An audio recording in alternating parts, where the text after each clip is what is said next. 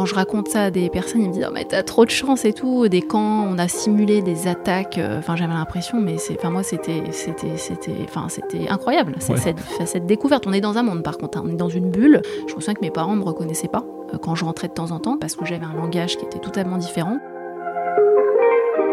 C'était vraiment ça que je voulais faire et tout. On me disait, mais pourquoi tu veux faire un PhD en IA quand t'es interne en chirurgie? Enfin voilà. C'est possible aujourd'hui. Je, vous- je vous le dis, faites-le. Si vous avez envie, faites-le. Faut pas écouter les autres. Et donc, euh, j'ai commencé comme ça. Et en fait, c'est devenu bah, ce projet avec les internes à dévier vers d'autres profils et euh, des boîtes qui ont commencé à me contacter pour d'autres profils. Et donc, j'ai réussi quand même à mettre des jeunes médecins dans des, dans des startups. Et aujourd'hui, ils sont, ils sont super contents et ils continuent à faire euh, leur métier en fait de médecin. Mais euh, ils ont ça à côté. Et Il y en a qui ont commencé à monter des boîtes, des applications. Quand j'avais commencé ma start-up et euh, sans l'avoir euh, créée, que j'ai dit euh, que j'allais partager ça, j'ai été lâchée par beaucoup de monde. C'est vrai que je suis arrivée aux Les gens m'ont dit, ah, c'est bon, elle monte une start-up en France, elle part aux US, mais n'importe quoi. Enfin, elle fait n'importe quoi. Eh bien, j'en ai fait une force, je pense, en la façon de les retourner sur le moment sans être convaincue moi-même au départ. Mais je me suis dit, bah tiens, non, en fait, je vais explorer le. je vais prendre ce qu'il y a à prendre. Bah, c'est génial d'avoir une passion. Enfin, je, trouve que c'est. il faut pas hésiter à dégager du temps pour ça parce que bah, là, là, ça, ça va vite, hein, les années passent vite et que clairement euh, avoir une passion, euh, en tout cas ici, clairement aux États-Unis, c'est hyper euh, valorisé. J'ai beaucoup de plaisir à faire ce que je fais, Ouais, en fait. Juste, euh, ça me motive parce que j'ai l'impression de. ouais, Ouais, je crée quelque chose qui rend service à des gens. oui. Donc qui est nouveau, qui est clairement pas, euh, qui sort du cadre médical euh, ou pour lequel j'ai été éduquée, mais en fait j'en serais pas arrivée là si j'avais pas fait ce que j'ai fait comme étude. Oui. Euh, donc c'est hyper gratifiant personnellement en fait. Salut, je suis Fabrice Giroulet, psychiatre, psychothérapeute, cofondateur de Créate, et bienvenue dans Meditrou, le podcast qui vous amène à la rencontre de professionnels de santé iconoclastes. Entrepreneurs, investisseurs, artistes, sportifs, vous découvrirez des parcours inspirants, conseils, échecs, succès et insights de professionnels de la santé qui ont su outrepasser cette étiquette. Monter des centres, faire une start-up, gérer une vie artistique, sportive ou associative à côté, porter des projets à impact, voici un aperçu des vastes sujets qui vous attendent.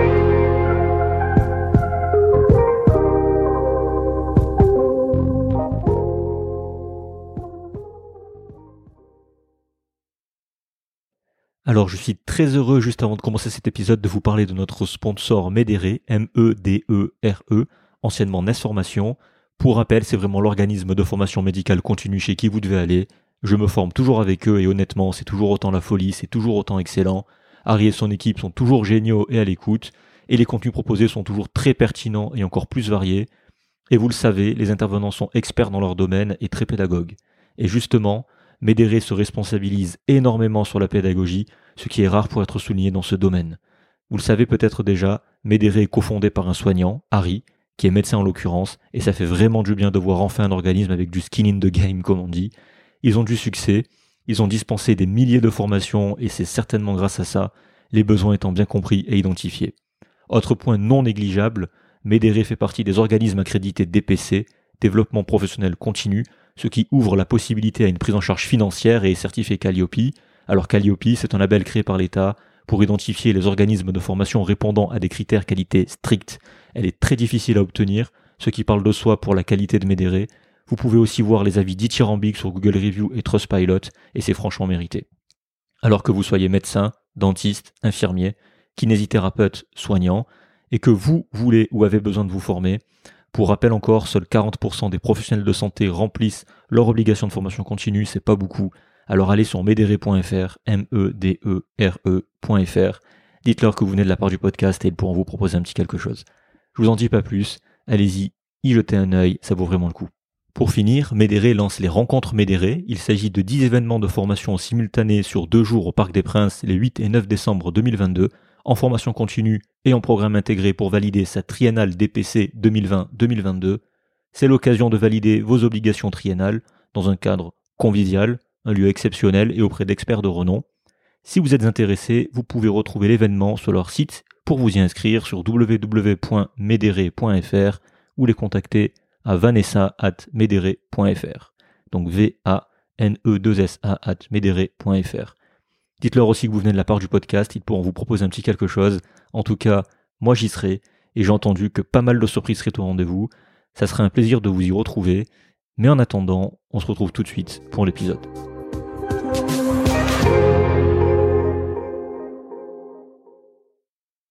C'est vrai que le, les campus américains, là, ce que tu m'as fait visiter, c'est toujours aussi grand. Ça m'a toujours euh, impressionné. Tu vois, hier, hier j'étais à Harvard et en fait, Yale, c'est c'est pareil en fait. C'est immense. C'est tu te perds. Euh, c'est ouais, mais c'était bien cool en tout cas cette petite virée dans le campus cet après-midi.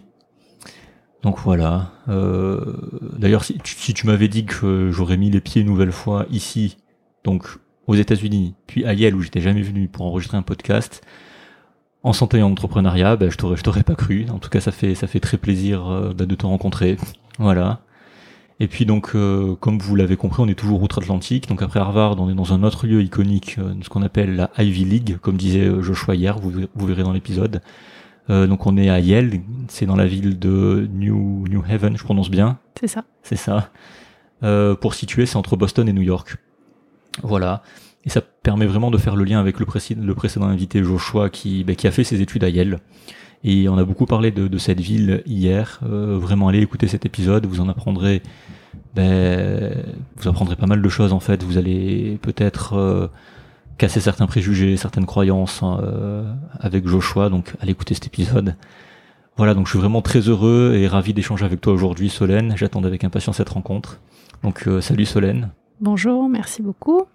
Voilà, comme comme toujours, vous, vous qui, qui nous écoutez, merci d'être là. On grossit toujours petit à petit la communauté, à de nouveaux auditeurs, ben, semaine après semaine.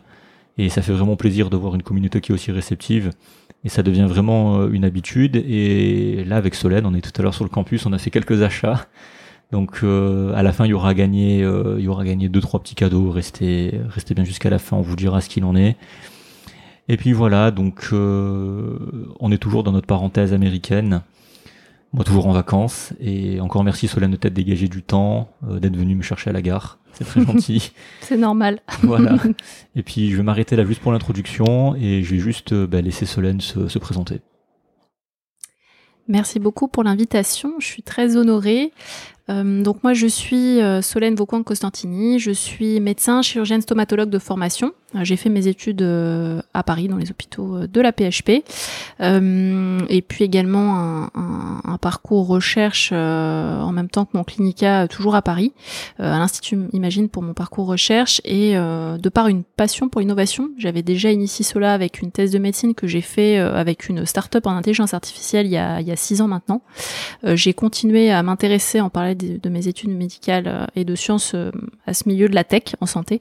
Et ce qui a fait que, euh, en, parallèle de mes études, j'ai pu du coup faire de l'expertise pour des startups et aussi un établissement de santé en matière voilà d'innovation tech toujours, euh, et ce qui m'a fait, je pense, en arriver aujourd'hui à mon, mon poste actuel, à savoir, euh, bah, là, je suis donc présidente de la startup HackerCare, euh, que j'ai fondée euh, officiellement en tout début d'année, et donc qui est, pour résumer, hein, une, une, plateforme de, de connexion entre professionnels de santé et porteurs de projets innovants, grâce à un algorithme voilà, de, de, profiling qui permet de pouvoir bénéficier de l'expertise de professionnels de santé terrain pour un projet précis, pour pouvoir voilà avancer et co-construire avec les soignants, parce que je pense qu'aujourd'hui, euh, on a besoin de, de, de, de, recentrer les, les innovations, les outils sur des choses utiles. Euh, et ce, voilà, qui de mieux euh, que les soignants pour apporter leur, leur pierre à l'édifice dans ce milieu de l'innovation.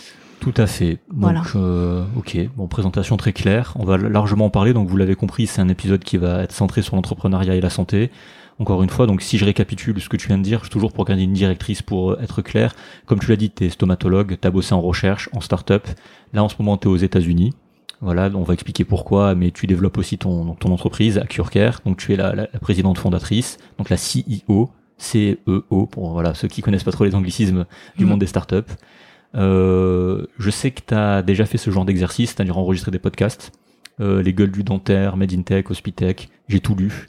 Tes interviews, j'ai tout lu. WhatsApp, j'ai tout il lu. c'est bien. Il bosse. Voilà, Il bosse. j'ai bien révisé, donc je connais ta vie par cœur ou pas. donc euh, ça va aller. Le stalker, quoi, il connaît, il connaît la vie des invités par cœur. donc voilà, comme avec Joshua, j'ai j'ai aussi littéralement un milliard de questions à te poser. Donc euh, on va commencer tout de suite et j'aimerais qu'on revienne, en fait c'est toi qui décides, brièvement ou pas, sur ton parcours médical. Pourquoi à la base t'as choisi de, de t'engager dans ça? Euh, j'ai toujours en fait voulu faire, euh, bon en tout cas toujours, je sais pas à partir de quand j'ai voulu, mais faire euh, faire de la chirurgie. Euh, Ouais. C'était pas de la médecine, c'était de la chirurgie. Je pense que euh, voilà j'ai eu un, bon moi j'ai la chance d'avoir un, un papa médecin, donc je pense que déjà euh, j'en- j'entendais parler de beaucoup de choses. Mon, pa- mon père est, médecin du sport, médecin généraliste, donc euh, je, je suivais, je- je- j'entendais beaucoup de choses quand il parlait avec ma mère. Euh, et puis j'ai toujours été élevée aussi dans, dans l'aide des autres en fait, donc je pense que c'est naturellement quelque chose que j'ai eu assez vite envie de faire. Et comme j'ai été opérée aussi petite, j'ai moi-même été patiente euh, enfant plusieurs fois Ouais. en chirurgie pédiatrique. Je pense que ça m'a finalement pas fait peur, mais au contraire inspiré. Et, et j'ai, je suis tombée euh, euh, bah, fan de, de la chirurgie euh, assez rapidement. Donc tous mes, mes, mes stages d'externe, euh, je, les, je voulais les faire en chirurgie, même si certains, par- parfois c'était pas possible, fallait passer dans ces services médicaux. Euh, donc voilà, j'ai pu euh, expérimenter différents euh, types de chirurgie et déjà la tête et cou m'intéressait beaucoup et donc Ouais. j'ai choisi euh, cette spécialité après avoir euh, peu, enfin en tout cas découvert euh, la maxillofaciale et stomatologie euh, dans un service euh, universitaire de la Pitié-Salpêtrière qui est un gros service aujourd'hui en. France. Et ça m'a fasciné voilà de, de voir tout ça. Mais j'avais quand même envie d'avoir la possibilité de d'avoir une activité euh, libérale. Donc en fait de pouvoir choisir quand même une spécialité à l'internat où je puisse avoir euh, la possibilité de le faire tant à l'hôpital que qu'en ville Ouais. euh, et donc, euh, naturellement, euh, je suis allée, bah, je me souviens de l'été de la D4, euh, dans des, des, dans des cabinets de, de stomato Ouais. et de maxillo. Et en fait, voilà, la, les maxillofaciaux faisaient quand même beaucoup de stomato en activité libérale. Et c'est ça qui m'a fait déjà orienter ce choix parce qu'il y a la chirurgie orale qui ça s'appelle comme ça hein, l'internat que j'ai fait même si on est au niveau de l'ordre des médecins euh, connu comme enfin on est on est qualifié comme stomatologue euh, c'est cette spécialité que j'ai choisie euh, voilà avec euh, avec un parcours du coup à la fois euh, dans des services dentaires euh, et en même temps des services de maxillofacial ou de plastique aussi C'était- une évidence pour toi de faire médecine après le bac. Du coup, c'est exactement ce que tu voulais faire. Oui. Tu, tu savais que c'était ça. bah je savais que c'était ça ouais depuis euh, même le collège euh, donc euh, Depuis donc, même ouais. le collège, oui, d'accord. Ouais, ouais, ouais, j'ai Ouais. toujours voulu faire médecine et c'est vrai qu'avec le bah, même même au niveau de la au moment du bac parce que j'étais dans un lycée assez voilà qui qui poussait vers la prépa Ouais. Euh, Henri IV donc je Ah pense que oui, c'est assez connu, voilà et c'est connu, c'est oui. connu quand même pour euh, le, la prépa les études plutôt Ouais. euh, voilà de grandes écoles donc c'est vrai qu'il y, avait une en tout cas, on nous, on nous, on nous préparait plus pour la prépa, donc j'ai eu un moment, j'ai quand même, j'avais quand même fait des dossiers pour finalement ne pas montrer à des profs aussi que c'était Ouais. médecine, parce que médecine, c'était pas la voie vers laquelle euh, on nous poussait le plus. Euh, on est très très peu hein, dans, dans notre, dans ma classe. Je crois qu'on, j'étais, on était deux, ou même je crois que j'étais la seule dans ma classe euh, à avoir fait médecine. Ouais. Je sais pas pourquoi, c'était pas hyper encouragé, et euh, je regrette pas du tout, hein, parce que du coup, euh, bah là, je fais quand même un métier très terrain, et je pense que c'est ce qui me, c'est ce qui me ressemble le plus, c'est que j'aime, Ouais, j'aime rendre service, j'aime, j'aime les choses de, voilà, qui, qui sont, qui sont factuelles, qui sont concrètes. Parce que c'est quoi le chemin? C'est tu fais Henri IV et après Sainte-Geneviève, c'est ça? C'est Euh. ça? Bah Henri IV aussi, tu peux rester Ouais. en prépa Henri IV, Ok. Louis le Grand, hein, c'est un peu tous euh, dans le même secteur. C'est vrai que c'est assez. euh, Oui, parce que généralement c'est ça, c'est Henri IV, Sainte-Geneviève, tout ce genre de Voilà, trucs. donc euh, non, mais c'est une chance d'avoir été dans, dans une maison comme ça. Et je pense que ça apprend la rigueur, ça c'est Ouais. certain. Euh, bon, je l'étais, je pense que je l'ai toujours été un petit peu mal de par mon éducation aussi. Euh, mais c'est sûr qu'avec ce type de lycée, euh, bah, ça apprend à bosser en fait, tout Ouais. simplement. Donc pour la médecine, euh, je pense que c'est plutôt, euh, c'est sûr que voilà, c'est c'est pas, c'est des études qui permettent aussi d'être déjà un peu cadré euh, pour pour les études médicales. C'est- C'est marrant que tu dis ça parce que ça permet de faire le lien. Euh, tu parlais de rigueur, t'as fait médecine militaire en fait. C'est pour ça. Et en fait, je suis allée, je me suis dit, je vais quand même faire un truc un peu, euh, un peu original. Euh, Je sais pas, je, je me suis en fait, c'est parce que la chirurgie, voilà, c'était déjà dans ma tête depuis le, le, le- depuis le collège. Euh, je, je, j'étais fascinée par, euh, par la médecine réparatrice. Bah, la preuve, c'est que déjà, j'ai quand même continué jusqu'à l'internat finalement où je passée dans des services de plastique réparatrice. Ouais. Euh, j'ai, j'étais fascinée par ça et en fait, j'ai eu envie de, de, de à l'époque quand j'étais au lycée j'étais euh, fascinée par la, la médecine de guerre enfin voilà de- la, la chirurgie c'est vraiment c'est c'est- pour moi c'était un art quoi c'était aussi euh, je suis assez artiste, assez artiste dans ma dans, dans ma dans, dans, dans ma vie de tous les jours. Ouais. Euh, et donc euh, j'ai voulu, je me suis dit bah ça c'est qui voilà le meilleur endroit euh, sûrement pour la chirurgie réparatrice c'est la c'est c'est la médecine militaire. Ouais. Donc c'est pour ça que j'ai passé un concours euh, en, après le- enfin au moment du bac la même année que le bac il y a un Ouais. concours d'entrée. Euh, et bon c'est vrai que j'ai été très bien reçue donc forcément ça on se dit bon bah pourquoi pas pourquoi pas essayer même si bien sûr j'avais aucune idée de ce que c'était la médecine militaire en vrai. T'es parti à Lyon du coup. Euh, je suis partie à Lyon, il y avait une école à Lyon, une école à Bordeaux. Oui. Euh, donc j'avais choisi Lyon, euh, je ne sais plus pourquoi, Bon, c'est enfin, plus- naturellement, parce que je crois que je Ouais. connaissais quelqu'un qui m'avait fait un petit témoignage, et ils étaient à Lyon, donc voilà, je suis partie à Lyon. Et donc j'ai fait mes premières années là-bas. Les premières années Euh, uniquement. T'as pas t'as pas fait jusqu'à la fin? J'ai pas fait jusqu'à la fin, j'ai j'ai arrêté à la fin de la P2. Tu peux Je savais pas. D'accord. Euh, tu peux euh, quand euh, voilà quand ça te plaît pas, voilà, il y a toujours Tu une peux, possibilité. retourner dans un cursus civil. Oui, sachant que j'ai D'accord. quand même passé un, le même concours que voilà que les, Ok. les Pékins, Oui, comme on même. disait, les civils. J'ai passé un concours quand, quand même. hein, j'ai été reçu euh, avec. Il faut qu'on on n'est pas en fait on n'est pas dans le classement des civils, mais on- il faut quand même qu'on soit admis dans le. C'est ça.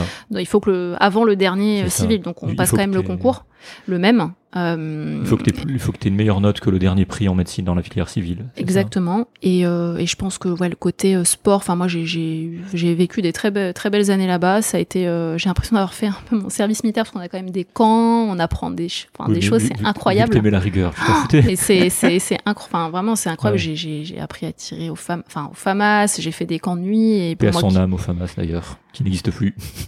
voilà, j'ai fait des choses. Voilà, Ouais. quand je raconte ça à des personnes, ils me disent oh, mais t'as trop de chance et tout. Des camps, on a simulé des attaques. euh, Enfin j'avais l'impression, mais c'est, enfin moi c'était c'était c'était, enfin c'était incroyable. Ouais. cette cette découverte. On est dans un monde par contre, hein, on est dans une bulle.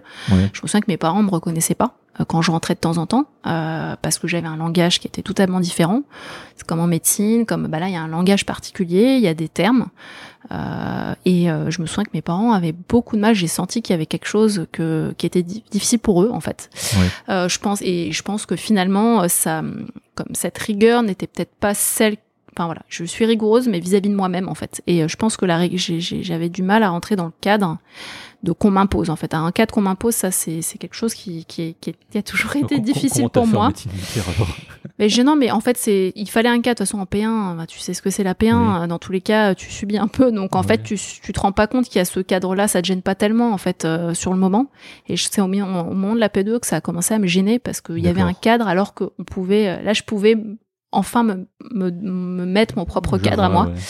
Et, euh, et malgré le fait qu'il y ait toutes ces activités sportives, parce que aussi c'est aussi ça qui m'a fait que je suis allée vers le milieu militaire, parce que dans ma tête il y avait le côté euh, physique qui est important pour moi. J'ai toujours, euh, mon père est médecin du sport, j'ai toujours été euh, euh, dans, dans, dans, enfin fait du sport euh, en compète, enfin plusieurs sports d'ailleurs. Et, et du coup j'ai, voilà ça, ça m'a, je pense que ça, j'ai commencé à sentir que ce cadre n'était pas le mien. Euh, et puis euh, et puis voilà donc du coup j'ai Ouais, senti aussi j'ai testé et il y a des choses qui sont super des choses qui sont qui me correspondaient moins à moi il y a des je pense qu'il y, a- il y a beaucoup de gens à qui ça correspond très bien. Et donc euh, j'ai décidé je pense que j'ai un petit côté aussi très très créatif et tout qui qui fait que ça ça matchait pas et et donc j'ai décidé de voilà de de, de, de, de rentrer aussi au niveau sur un plan familial aussi Oui. parce que c'était euh, voilà, important pour moi Ouais. euh, donc je me suis, j'ai intégré la troisième année de médecine à la Pitié. À Paris, ouais, ce qui a coup. été assez simple Ouais. parce que voilà, c'est juste un transfert de fac, euh, Oui. doyen, doyen, qui mon doyen avait écrit une lettre pour euh, que je puisse changer pour rapprochement familial et puis ça s'est fait naturellement, sauf que je suis passée d'une promo de moins de 100 à 500. Euh, Oui, en change, D1, troisième année de médecine, t'arrives, tu connais personne, tout le monde a fait sa P2, donc euh, voilà, c'était pas, c'était un peu, au début, c'était un peu difficile, mais euh, bon, ça s'est, ça s'est vite, ça s'est vite résolu. Tu les as vécues comment ces études au final? J'ai, j'ai, moi j'ai beaucoup aimé les études de médecine, euh, Ouais. mais euh, voilà, pour moi c'est euh, travail quoi. Ça a été euh, des études quand même où on travaille. je Donc, pense t'as que beaucoup beaucoup, travaillé du coup. ouais, j'ai beaucoup travaillé. Après, euh, je, je, je, je pense que je faisais partie de ces personnes qui avaient envie d'avoir une spécialité Ouais, particulière, voilà précise. Je et dans, dans voilà, on- plutôt dans une grosse ville. Je pense que du coup, je voulais, voilà, je voulais me donner les, toutes les chances de, de, de ça. Et je pense que je suis aussi c'est vrai que aussi dans notre fac on avait quand même euh, on était très suivi on bah tout le monde faisait des, des écoles privées hein, de, de préparation. Donc je pense qu'on est un peu euh, poussé à le faire parce que tout le monde le fait. Euh, et, euh, et, donc voilà j'ai fait les, la Hermès enfin voilà tout, tout les tout ce que tout le cursus. Ouais. et donc voilà j'ai passé l'internat dans ce, ce, grand euh, ce grand hangar Ouais. à Villepinte Oui, euh, je- hyper hangar et je crois que c'est Je le connais, son gars. le concours le plus stressant de toute la, ma vie ça a été celui-là quoi Ouais. Euh, vu que tu avais des objectifs assez précis à atteindre, j'imagine bien. ouais mais je pense qu'on se met la pression sans vraiment penser uniquement aux objectifs je pense que c'est juste on se dit mais tout se joue en deux jours quoi ces deux années euh, enfin toutes ces années à travailler en fait ça se joue en deux jours et ça c'est tellement Faut stressant pas, faut en pas être malade. faut pas être malade et même c'est ouais c'est une pression parce que je me suis j'avoue je me suis enfin je suis quelqu'un qui se met assez beaucoup de pression euh, pour certains Ouais. certaines choses toute seule hein. j'ai pas besoin des autres pour me mettre de la pression moi donc euh, Ouais. donc au final euh, donc euh, voilà c'était stressant mais mais bon ça c'est ça c'est on va dire pas trop mal passé donc donc voilà Ok. Du coup, euh, t'as as réussi à faire autre chose quand même euh, à côté ou tu faisais que travailler du coup euh, pour ton objectif d'avoir cette spécialité pendant l'externat et pendant ouais pendant l'externat en fait? Bah, j'ai fait euh, non, j'ai pas fait que travailler parce que même si bon, le- l'emploi du temps médi- de D3 D4 ressemblait à en effet à, un- à, à quand même beaucoup de travail où on compte les quarts d'heure de pause, hein, mais ça je pense qu'il y a pas mal Ouais. de gens qui connaissent ça. Euh, euh, je, non, je- moi je faisais, bah, j'ai toujours fait beaucoup de sport, donc ça c'est, je faisais des pas mal de courses aussi avec Ouais, la fac. ouais. On avait un, j'étais dans l'équipe euh, de course de la fac, euh, voilà. Et puis euh, oui, bah oui, enfin on faisait qu'on avait, prenait quand même des, des vacances, mais c'est vrai que c'était assez, assez studieux. Mais euh, ça, je pense que c'est euh, la, la majorité, enfin beaucoup de gens en médecine ont connu ça. Euh, et c'est assez fou de se dire qu'on a que j'ai j'ai j'ai pu faire ça. En fait, des fois, parfois, je, me- je me dis mais comment j'ai pu faire ça? Ouais. Comment c'est possible humainement de, de, de travailler autant? Euh, et, euh, et là, je me dis mais c'est toujours euh, actuellement comme ça quand même en médecine, même si euh, je sais que les concours euh, P1 ont un peu changé Ouais. dans les modalités. Mais c'est quand même une école où on, on bosse beaucoup, mais on apprend à bosser. Alors, d'une certaine façon, certes, avec chacun sa méthode, euh, je pense qu'il n'y a pas, chacun a un peu sa méthode à, à avoir, ça je te confirme, oui. mais euh, parce qu'il y en a qui travaillaient moins ou peut-être plus efficacement. Enfin, chacun vraiment avait sa méthode, ouais. Euh, mais ça apprend la rigueur et avec un quand même une pression qui, moi, je trouve qui est euh, plutôt, enfin, moi j'ai toujours euh, plutôt bien supporté la pression, euh, mais mais qui apprend à bosser pour après. Alors après, ça dépend ce qu'on veut avoir comme vie, mais euh, moi je trouve que ça ça rend ça peut rendre ambitieux des gens qui déjà l'étaient et, et se dire bah par- en travaillant on a, on peut y arriver en fait. Rien Ouais. n'est impossible. Donc euh, après ça c'est une éducation aussi que j'ai eue personnellement. Ouais. Donc donc voilà. Ok. Du coup, pour faire le lien, pourquoi un, parcours académique? Euh, Qu'est-ce qui t'a attiré dans ça en fait? Pendant l'internat et après, justement Euh, je pense que j'avais envie de transmettre. Euh, moi, c'est vraiment le, le côté euh, transmission qui a toujours été important pour moi. Moi, j'ai vécu mon internat, bon, qui a été difficile, mais toujours assez soudé en fait entre internes en, en- en chirurgie là. En fait, si tu l'es pas, c'est compliqué en fait. Donc voilà, il y en a un qui a un problème avec sa copine parce qu'il est encore de garde, on se rend service. Enfin, c'est des trucs. Tout le monde est passé par là, tout le monde est passé par là, voilà. Donc on, on est tous. Moi, je sais qu'il y avait des chefs aussi qui avaient des soucis. Donc euh, je voyais aussi des chefs qui, qui les, qui les, voilà, qui, qui s'arrangeaient entre eux. Donc euh, j'ai trouvé qu'il y avait beaucoup d'entraide. Euh, et donc moi, c'est ce côté transmission. Voilà, j'apprends. Il y a côté ce côté paternalisme aussi, mais, bah, chirurgical. On apprend, le chef t'apprend, toi t'apprends à l'externe. c'est du mentorat. C'est oui. du mentorat et moi ça c'est j'ai trouvé toujours j'ai toujours été enfin ça ça me ça me ça me plaît comme façon d'apprendre. Euh, donc euh, j'ai voulu euh, transmettre aussi. Et puis je pense que en, en médecine euh, on est un peu élevé dans quand on est externe on rêve d'être interne. Quand on est interne on rêve d'être chef de clinique. Enfin et moi c'était un peu voilà c'était le poste un peu voilà ultime. Enfin j'étais euh, quand j'étais externe j'étais fan des chefs de clinique de chirurgie. Surtout les filles là j'étais mais j'étais trop euh, enfin j'étais euh, c'était ouais, j'étais impressionnée moi. Ça me Ouais. ça me plaisait beaucoup ce côté euh, j'ai- j'ai- j'aime bien avoir des modèles en fait. Et euh, et du coup je, je me voyais je me- ça me une, Tu te une- projetais, tu te je me projetais beaucoup, ouais. je me projetais après je me dis parfois je me projetais me disant ah non mais ça peut-être que moi je pourrais pas faire ça comme ça. Ouais mais attends là elle, a- elle, elle a accepté. Moi j'aurais jamais accepté. Mais donc on, on, on entend on voit on va en salle de garde on voit comment ça se passe. Et, euh, et donc oui j'ai naturellement que bah, faire un clinica c'était naturel pour moi de, de passer par là. C'était un peu la continuité. Je pense qu'on on est dans un système où quand même on on continue avec ces années sans c'est vrai peut-être trop réfléchir en fait c'est juste naturel d'arriver à être chef de clinique. Donc j'ai pu le faire. J'ai fait trois ans en parallèle de, mes études de sciences et puis et puis après bah, j'ai décidé de de pas continuer.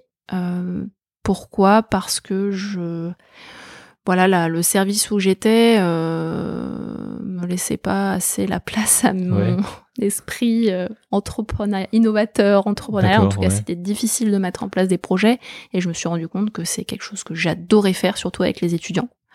Et donc j'ai eu un gros un gros euh, un moment une grosse difficulté à me dire oh là là mais je vais peut-être plus avec, avec, des internes et des externes c'est horrible parce que je donnais des cours à la fac. Oui, bah oui. Euh, la fac euh, et, et j'adorais ça. Et puis même je pense qu'ils me le rendaient bien les, les étudiants parce que j'ai j'ai j'ai mené enfin j'ai dirigé des travaux de thèse aussi de d'exercices notamment de chirurgien dentiste d'étudiants en IA notamment sur des projets intelligence artificielle voilà, en intelligence artificielle et ça je trouvais ça enfin c'était génial quand on faisait de la je faisais de la recherche avec eux et donc, euh, et finalement, bah, je pense que les étudiants me le rendent bien aujourd'hui parce que je n'ai jamais eu autant de contact avec des internes de toutes les spécialités dans, dans le projet euh, que, à Curcare que, que je mène aujourd'hui. Ouais. tu l'as fini quand ton clinica En décembre 2020. Ok, et tu as fait une thèse de science aussi, t'as dit? Oui. Ouais. Ça, tu l'as fait en même temps que le, le, la période chef de clinique Ouais, j'ai, j'ai eu la chance de pouvoir le faire. J'ai fait mon master, euh, mon master euh, de la première année et après, euh, ouais, j'ai, Pu, j'ai pu poursuivre. Ouais, Tout ça a été autorisé. Juste pour recadrer les choses, pour ceux qui sont pas dans le médical, en fait, quand vous faites les études médicales, vous avez la première année, puis après vous avez la deuxième, troisième, vous êtes ce qu'on appelle externe, jusqu'au ce concours qui est le CN. Là, vous êtes interne. Et ensuite, vous avez le choix, soit de partir en fait euh, à l'extérieur, donc vous installer, donc faire libéral, soit poursuivre euh, une carrière à l'hôpital. Et là, généralement, quand on poursuit cette carrière à l'hôpital, on, cherche à avoir ce qu'on appelle un poste de, bah, chef de clinique assistant, ce qui permet de, débloquer le secteur 2 aussi. Si vous voulez vous installer en, libéral, le secteur 2, c'est les, les, secteurs à dépassement d'honoraires, voilà. Mais dans certaines spécialités, c'est nécessaire parce que ça, vous donne plus de temps, notamment en chirurgie, plus de temps opératoire en fait que vous n'avez pas pu faire pendant l'internat. Donc voilà, c'est un peu comme ça que ça s'organise. Et après, ben, comme, comme tu as fait toi pendant ton clinica, tu peux, tu peux faire autre chose à côté si tu as le temps. Tu peux faire une thèse de science, tu peux. Hmm. si c'est autorisé. Si c'est autorisé, voilà. Organisé pour. c'est ça. Et ensuite, après, une fois que vous avez fini votre clinica, donc qui dure deux ou trois ans en fonction des, euh, des facultés, eh bien, vous avez normalement soit un poste de praticien hospitalier, encore que c'est un concours maintenant pour être praticien hospitalier. Avant, il n'y avait pas de concours, maintenant si. Ou alors partir justement en libéral, mais justement avec ce, ce bonus entre guillemets de pouvoir faire des dépassements d'honoraires. Donc voilà, dans certaines spécialités, c'est nécessaire parce que sinon vous vivez pas à cause des coûts assurance maladie et du coût du matériel. Voilà. Donc euh, c'est pas parce que les gens veulent faire de l'argent, c'est parce qu'il y a certaines spécialités, notamment certaines chirurgicales, où vous êtes obligé, sinon vous vivez pas. Voilà, tout simplement. Ou alors vous travaillez 14 heures par jour et puis euh, et puis voilà. Voilà pour un peu recentrer. Mais concrètement, euh, comment tu as connu, euh, on va parler surtout de ça, le monde des startups et plus largement l'entrepreneuriat? Comment mm. comment tu as connu ce monde-là et quand?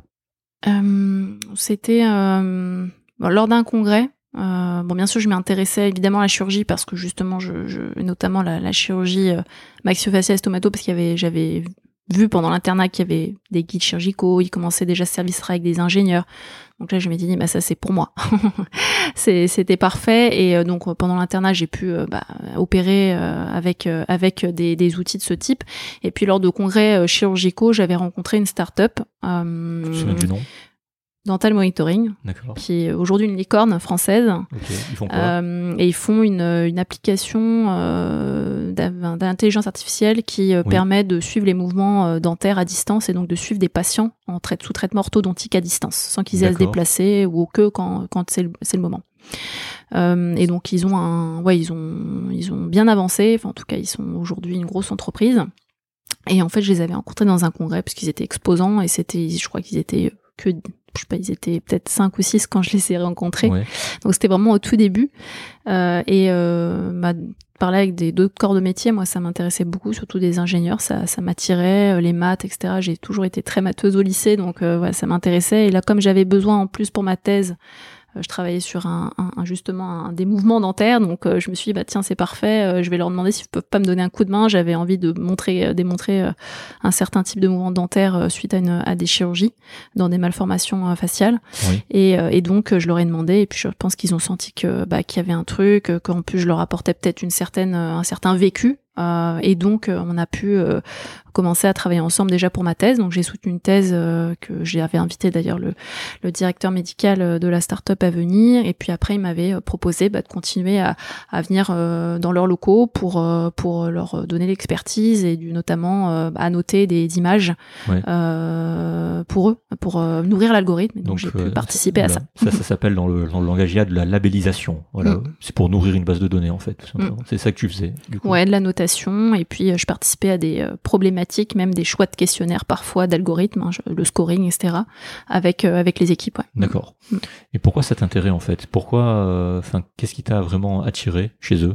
C'est la curiosité, c'est juste. Je pense que je suis curieuse. C'était la première fois que je parlais à d'autres corps de métier, autres médicaux purs. Je pense qu'à l'hôpital public, en tout cas là où j'étais dans les stages, on n'avait pas de rapport de relation directe avec les ingénieurs ou des DSI de, des services. Et là, c'était un presque un rapport facile. Je pense que c'était très valorisant aussi en tant qu'interne en chirurgie. J'allais sur mes repos de garde euh, là-bas. C'est une, manière d'occuper ses repos voilà, de garde. Voilà, c'est une manière d'occuper ses repos de garde parce que je me sentais bien là-bas. Bon, il se trouve qu'ils ont en plus euh, délocalisé quand ils ont commencé à grossir dans la même rue où j'habitais. Donc ah bah c'était un, donc j'ai passé beaucoup de temps. Mon mari s'en souvient euh, dans ces locaux où il y avait la clim, où j'avais un bureau pour moi. Ouais où j'avais deux écrans, j'avais un super fauteuil trop confortable, il y avait la cuisine, il y avait euh, un distributeur de café gratuit en fait. La magie du privé. Juste quelque chose que je découvrais parce que voilà, j'ai été élevée à l'hôpital public. Oui, c'est ça. Et, et, je pense que je me suis sentie bien, on s'occupait de moi en fait. Euh, les gens, j'avais l'impression d'être, mon expertise était importante, même une expertise d'interne. Donc tu avais l'impression, c'est important, je vais plus loin d'être valorisée. Ah oui, mais c'est exactement ça. J'étais valorisée. Déjà, des gens, bah, les ingénieurs venaient me, des fois me demander euh, comment ça se passait, le parcours à l'hôpital. Donc ça allait beaucoup plus loin que juste faire de la. Il y a vraiment ce, ce vécu. Euh, les patients, bon les chirurgies, j'en parle pas, mais les ostéotomies, donc les c'est des chirurgies de la face euh, d'avancée, etc. Mais ça, ça les fascinait, donc il fallait que je répète euh, dix fois la même intervention, parfois leur montrer des photos. Enfin voilà, il y avait vraiment ce côté échange. Ouais. Euh, et on est, on, il aussi me montrer pas mal de choses en tech, etc. Et parce que moi je suis arrivée dans la en me disant elle est où l'IA quoi. Et ils ont rigolé. Et je cherchais une salle avec une machine en fait. Je cherchais vraiment ça. Ouais. Et j'ai mis du temps à comprendre, mais je comprends pas pourquoi il m'a toujours pas montré la machine et tout. Et en fait, voilà, j'ai découvert un monde, des spécialités différentes. Et euh, c'était pas tant l'entrepreneuriat, c'était vraiment le monde de la tech qui m'intéressait. Okay. Euh, et puis de fil en aiguille, bah, je me suis intéressée, j'ai rencontré des gens dans d'autres startups. Et puis euh, c'est un petit peu comme ça que j'ai commencé à faire mon petit bout de chemin. Mm. D'accord. Comment comment t'en arrives à te dire, euh, je vais faire ma boîte en fait, quand tu fais de la médecine? Justement, tu parles de bout de chemin, mais comment tu dis faut que je fasse une boîte, faut que je, faut, faut que je fasse un truc. Comment? Alors moi c'était pas tellement faut que je fasse une boîte, c'était euh, bah, c'était en début 2021. Donc tout juste après la fin de mon clinicage, je m'installe euh, en, en, en, salarié privé dans une dans un groupe de cliniques dentaires. Ouais ils ont besoin de quelqu'un, voilà, un stomato pour créer une activité. Donc déjà, il y avait ce côté pas juste je remplace quelqu'un, c'est je crée une activité. Donc moi, j'aime bien créer les choses, poser mes marques. Donc, tu dis t'es créative, ouais, donc tu bien bah, créer voilà, donc j'ai créé leur, leur, leur pôle stomato. Euh, en parallèle, je travaillais pour un autre groupe de cliniques dentaires où j'ai créé leur pôle innovation. Ils sont entrés chez Paris Santé Campus en médecine dentaire. Hein, Clairement, voilà, je, je aujourd'hui, voilà, j'ai développé une expertise euh, avec des startups en médecine dentaire que j'ai intégré chez eux. Euh, donc, il y avait ce petit côté, voilà, euh, je crée des choses plus en, en mode plutôt entrepreneurial sans que ce soit ma propre entreprise, mais c'était voilà via une boîte de conseil que j'avais que j'avais montée. Euh, et puis euh, j'avais commencé donc à parce que il y avait beaucoup d'internes euh, qui me contactaient suite bah, à peu près début voilà 2022 début pardon 2021 de différentes spécialités parce qu'ils avaient entendu dire via des copains qui étaient en médecine, enfin soit en chirurgie euh, principalement stomato, maxillo, euh, qui était ma spécialité au ORL hein, que je côtoyais, euh, qui que j'étais en contact avec des startups, que j'avais fait ça, que ça commençait à les intéresser, etc. Donc en fait ça a juste commencé par un besoin terrain, une demande, et c'est devenu un, au départ un projet. Donc en fait je faisais la plaque tournante entre certaines startups bénévolement hein, et des internes en médecine. et en fait je trouvais ça hyper bien, ça, ça j'adorais. Et du coup j'avais l'impression d'être encore en contact avec les internes et c'est ça, ça j'adorais. Donc, donc je faisais ça. L'ISNI m'avait invité à un webinaire en début avril. Donc l'ISNI, c'est le syndicat des internes. Des internes. parce que je pense qu'il y a qui est le thème c'était changement de cursus. Ouais. Donc moi je leur avais dit c'est pas vraiment un changement de cursus parce qu'ils voulaient des gens pour témoigner. Je, je c'est plus un complément. Moi je voyais ça comme euh, d'autres compétences que j'avais euh, développées et, euh, et, voilà que je trouvais que ça pouvait être intéressant de, de, partager. Mais ce n'est pas un changement de cursus, surtout qu'à l'époque j'étais chirurgienne, j'opérais des patients et, et j'ai eu énormément d'appels suite à cette, ce, témoignage, alors qu'il y avait d'autres, il y avait des ingénieurs qui étaient devenus médecins, qui, qui interviewaient. Puis Là, c'est vraiment de la reconversion. Ouais voilà, il y a vraiment des, le thème c'était vraiment ça. Donc il y avait beaucoup de, il y avait plusieurs profils comme ça. Moi c'était plus un complément, voilà, je pense euh, de, de, de, formation. Et, euh, et en fait j'ai été euh, contactée par énormément d'internes de plein de spécialités différentes et qui m'ont en fait qui m'ont juste j'ai commencé à faire concert d'orientation. Là je, je passais des coups de fil mais ils me demandaient est-ce que je peux te demander ton avis sur un truc? Je me pose des questions. Euh, et c'était hyper intéressant mais j'ai senti un malaise enfin clairement. Enfin je, je, me suis dit mais enfin c'est ça me fait de la peine surtout qu'ils étaient jeunes en fait. Certains étaient en deuxième semestre se posaient des questions sur bon certes certains la spécialité ça arrive, mais d'autres sur euh, est-ce que en fait j'ai fait des 3 d 4 j'ai passé le concours, je suis super mal classée, mais en fait j'ai plus envie d'être médecin. Euh, donc, euh, donc c'est devenu comme ça. Et en fait, en parlant avec beaucoup d'entre eux, il y en a qui me disaient, bah, en fait, euh, la tech, ça m'intéresse. Tu parles de valorisation. Je crois que c'est de ce, ce dont j'ai besoin. Oui. Et en fait, avec plusieurs, on est arrivé sur sur ça, sur cette sur ce cette question de cette possibilité, cette solution de en fait peut-être que tu pourrais travailler dans une start-up ou faire de l'expertise pour une start-up en, en, même temps que bah, certains étaient en train de terminer aussi, te, te faire tes remplats en médecine générale peut-être ça peut t'apporter quelque chose parce que certains réfléchissaient vraiment à euh, faire des formations euh, de tech ou d'ingénieur ou d'entrepreneuriat, mais ils savaient pas toujours exactement où situer. Et en fait, j'y étais exactement au même stade mhm.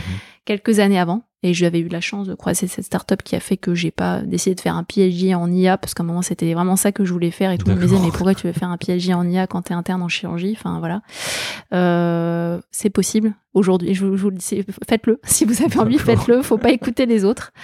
Euh, et donc euh, j'ai commencé comme ça et en fait c'est devenu bah, ce projet avec les internes à dévier vers d'autres profils et euh, des boîtes qui ont commencé à me contacter pour d'autres profils. Et donc j'ai réussi quand même à mettre des jeunes médecins dans des dans des startups. Et aujourd'hui ils sont ils sont super contents et ils continuent à faire euh, leur métier en fait de médecin. Mais euh, ils ont ça à côté. Il y en a qui ont commencé à monter des boîtes des applications euh, voilà. Et il y en a quand même qui voilà qui sont qui sont qui sont qui se sentent plus valorisés, ils ont trouvé leur place. Ouais, mais c'est vrai qu'à mon époque, quand, quand je m'intéressais aussi à la tech, début d'externe, enfin même pas, c'était même pas l'externat, c'était même avant, P2, D1, c'était pas très bien vu. Hein que ce dont tu parles. Mm. Euh, j'ai eu beaucoup de mal à.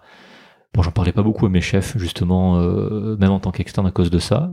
Quelques chefs qui étaient un peu réceptifs. Euh, je me souviens d'un stage en ANSREA, en ASREA pédiatrique, où il y avait un chef qui était assez réceptif je pensais qu'il était assez froid, mais dès qu'on a commencé à parler de ça, il a commencé à me parler. Parce qu'avant, il m'ignorait totalement. Mm. Puis dès qu'on a commencé à parler de tout ce qui est tech et tout ça dans la médecine, il dit, ah, tu t'intéresses à ça et tout, t'es bon en anglais? J'ai oui, oui, ça va. Dis, ah, qu'est-ce que tu penses de ça? Et là, tu vois, le, mec, il me calculait zéro, hein. Mm. Genre, j'étais l'externe qui, qui était là pour être là, tu été passé par là, de toute façon. Et c'est vrai que c'était pas forcément bien, mm. bien, bien vu. Et c'est vrai ce que tu essayes de faire, là, c'est, moi, je trouve que c'est génial. Parce que, Généralement, les, les, médecins sont bien construits sur le plan cognitif dans les études, donc ils ont la possibilité de faire ça à côté. Je pense que c'est tout à fait compatible et c'est nécessaire de nos jours euh, par rapport à, l'évolution, à l'innovation, à ce qui l'avancée du monde en fait. Euh, on en parlait hier avec Joshua aussi, euh, on va en parler encore un peu plus tout à l'heure. Donc je pense que c'est non non c'est très bien et c'est nécessaire et je suis content que tu me dises ça parce que moi à mon époque ça n'existait pas. J'aurais bien aimé que ça existe. Je te dis honnêtement. moi aussi, quelques années avant. Je me suis sentie bien seule. Ouais. Surtout quand je te racontais tout à l'heure hein, que j'avais dû, euh, enfin que j'avais été dans un congrès euh, en intelligence artificielle à Londres et que mon chef de service m'a dit mais qu'est-ce que tu vas foutre là-bas? Qu'est-ce que fous Mais c'est quoi encore cette lubie? Parce que c'était vécu comme une lubie. Ma thèse c'était une lubie. moi, aussi, on enfin mes collègues aussi avec qui, parce qu'on était un petit groupe quand même de, collègues. Mm. On dit mais c'est, on était le groupe de lubies en fait. on avait des lubies à la con, euh, c'était c'était la tech, c'était la bourse, l'algorithmie, l'intelligence artificielle, euh, voilà. Mais euh, on me dit mais c'est quoi ta nouvelle lubie? Ça on me l'a souvent dit, oui. C'est vrai. Toi aussi, j'imagine. Hein. Ouais, beaucoup. Voilà. Mm. Mais c'est bien que les choses changent et que, que les choses avancent parce que euh, on a beaucoup apporté. Moi, j'en suis convaincu. Donc, du coup, pour faire le lien encore une fois avec ça, euh, t'en parles beaucoup dans tes interviews et dans notre podcast, et c'est pas très clair pour moi, pour le coup. T'as fait plusieurs événements qu'on appelle des hackathons. Mhm. Voilà. Alors, hackathon, ça peut être tout et n'importe quoi. Moi, dans ma tête, j'ai une forme de hackathon qui me vient, mais qui doit être totalement écartée de la chaîne, je pense, dans ce domaine-là. Alors, qu'est-ce que c'est un hackathon? Pourquoi t'as fait ça? Enfin, c'est quoi le but, en fait?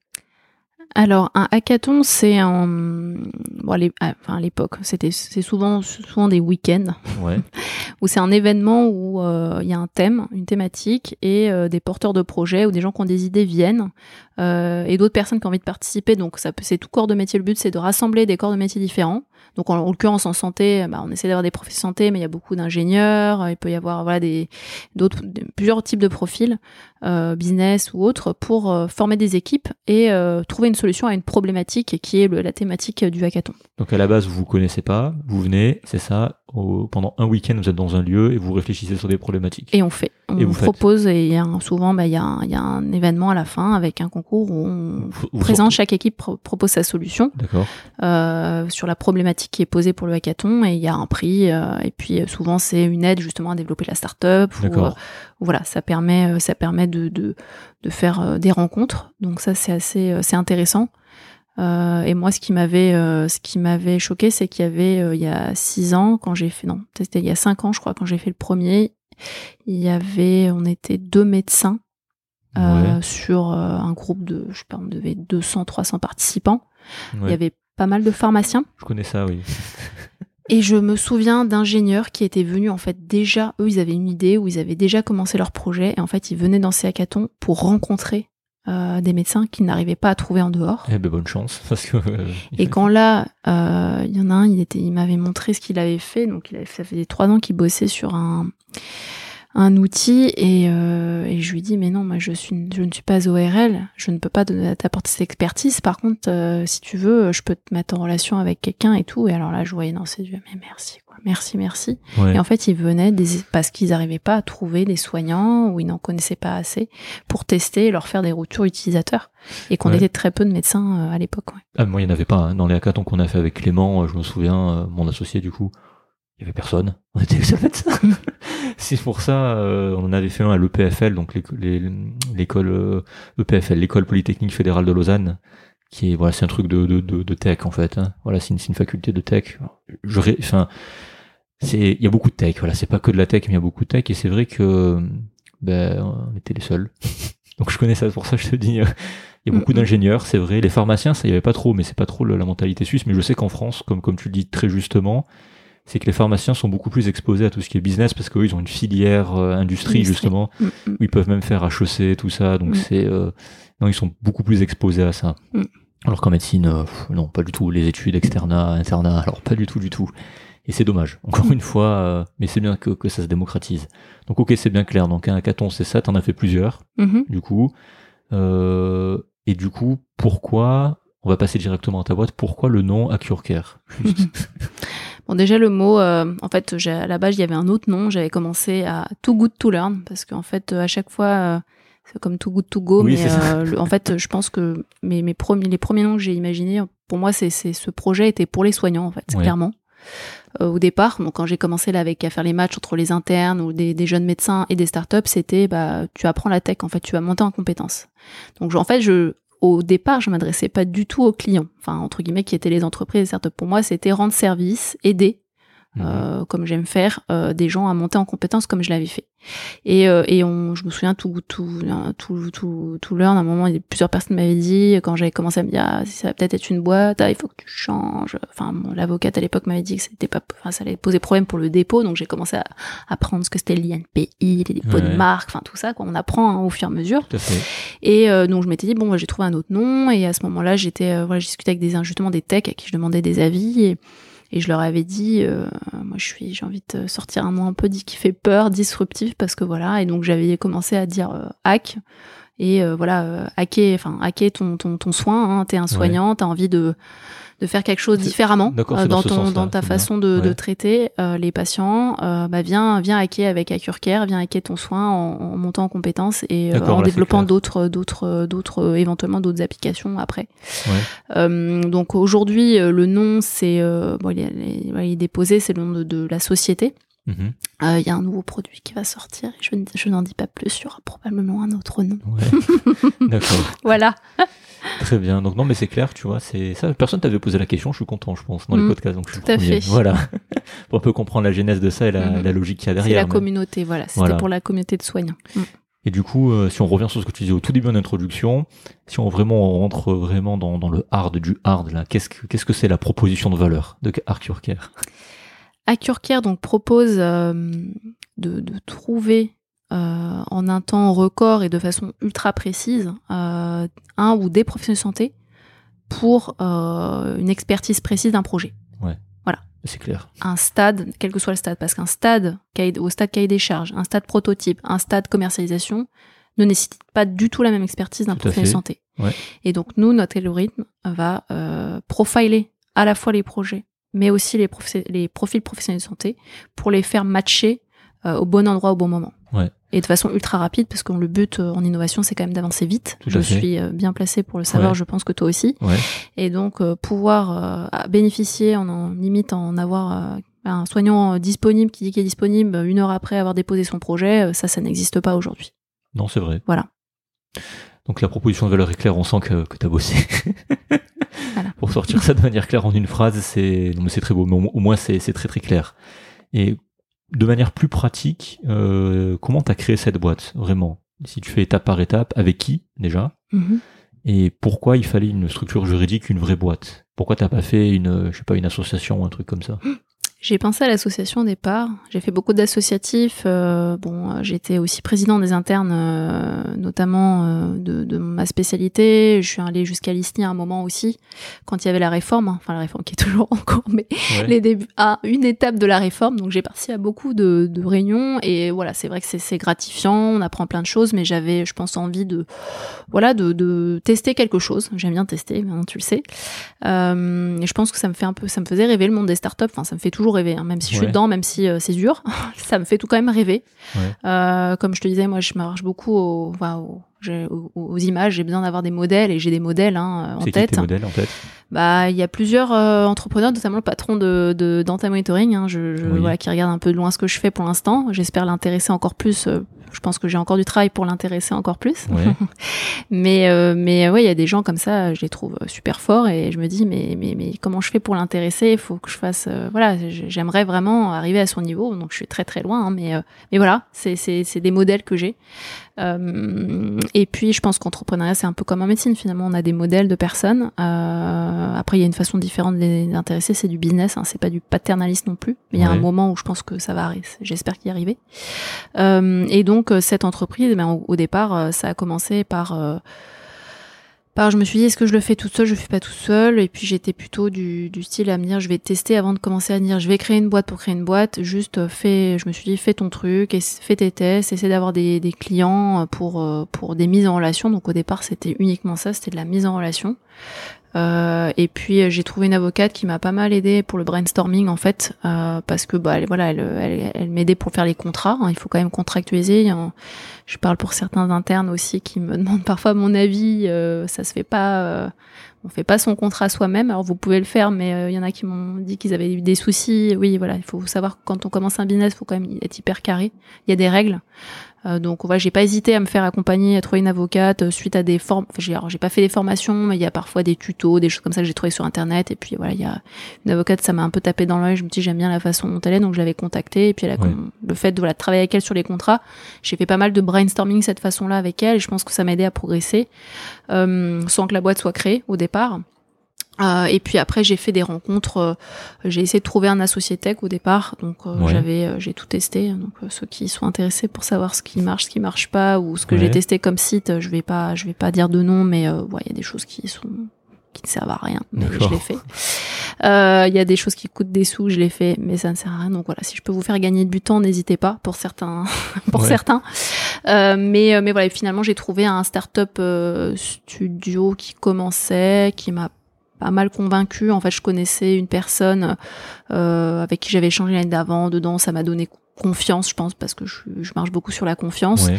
Et donc, ils m'ont aidé, on va dire, à lancer un petit peu euh, le process de faire une boîte, c'est-à-dire, euh, alors c'est pas eux qui ont créé la boîte, etc. C'est moi. hein, Il faut quand même savoir que c'est pas, y a jamais personne ne fera à ta place. C'est toujours toi qui fais. Ça, c'est vrai, c'est très bien. c'est- c'est- oui, Je préfère le dire oui, parce que euh, je pense que moi aussi je m'imaginais, vas-y, c'est bon, je vais arriver dans un startup studio, ils vont gérer, Ils je vont leur dis des chouchouter, trucs, ils vont- coucouner. Non, pas du tout. Pas du tout. Euh, ils me demandaient beaucoup de choses. Euh, J'étais souvent pas d'accord d'ailleurs avec certaines choses qu'ils me proposaient, donc ça, ça s'est pas hyper bien passé, donc je donnerai pas de nom. D'accord. Euh, mais euh, hyper bien passé parce que je pense que je suis exigeante. Voilà, je pense que c'est ça et je pense peut-être qu'ils s'attendaient pas à ça.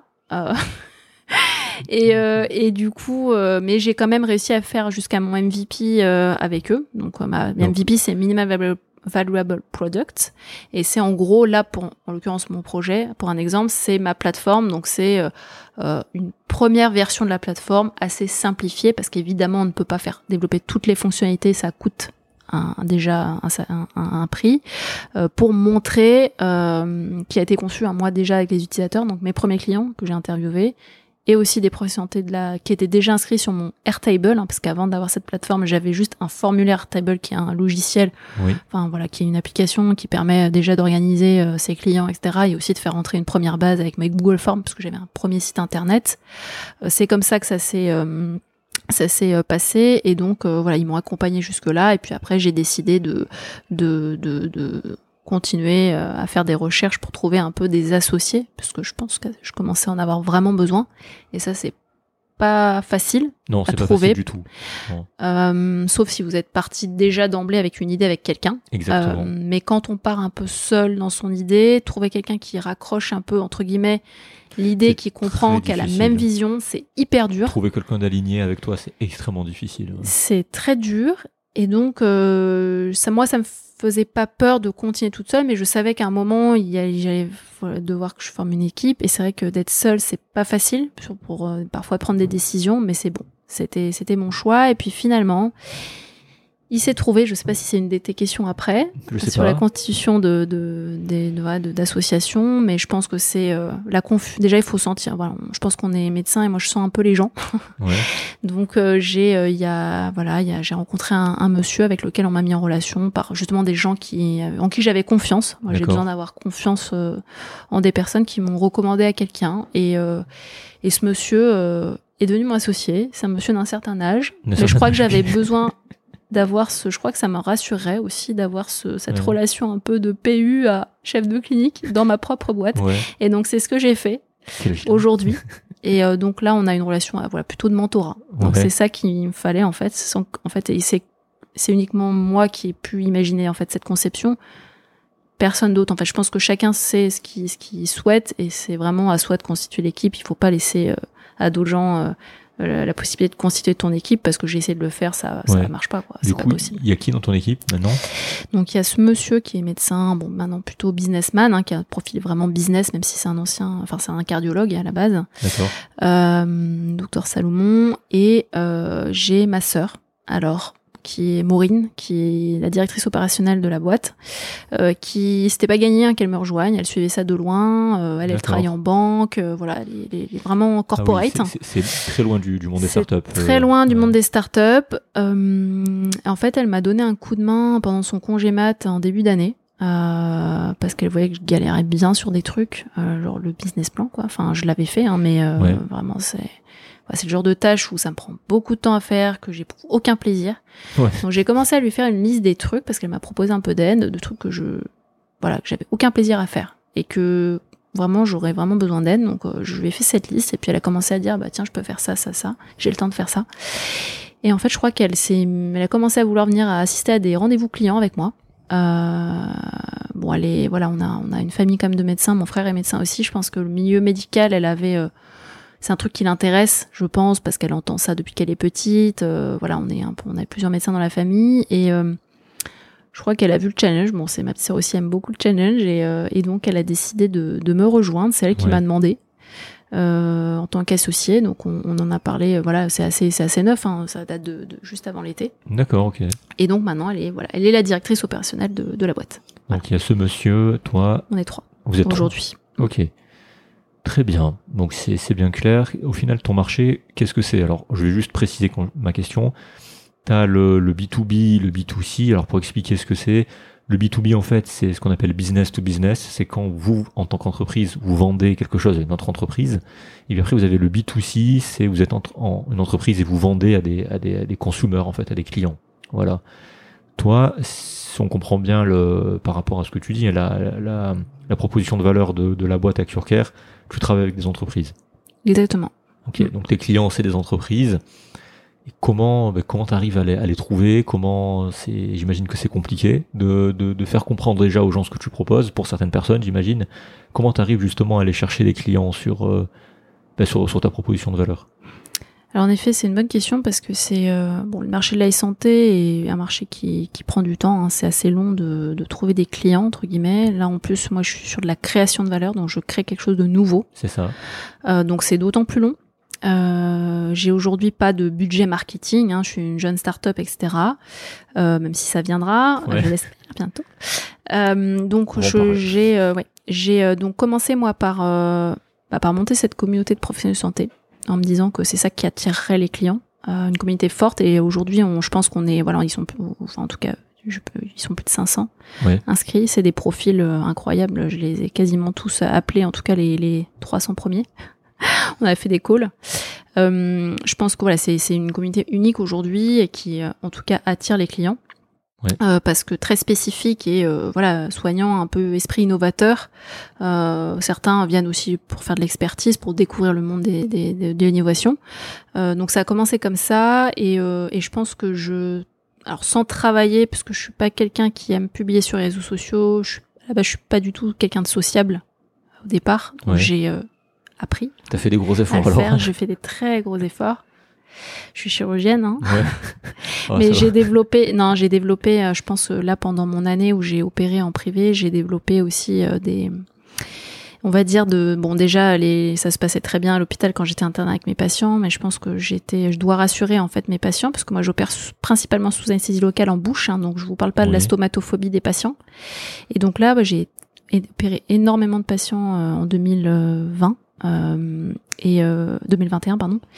Et j'ai développé, je pense, une capacité à, à rassurer les gens, ou en tout cas, j'ai c'est du théâtre. J'ai fait du, théâtre, pendant un an. D'accord. Euh, bon après je me souviens de ce que les gens m'ont dit, les patients. Je, je, je, suis très très visuel et je retiens beaucoup de choses. Donc euh, les voilà quand ils me parlaient même parler de sa fille, etc. Je, je ramenais ça sur le terrain quand il arrivait. Je leur mets de la musique, j'essayais de qu'ils se sentent bien. Ouais. Et les gens repartaient avec le sourire systématiquement avec moi.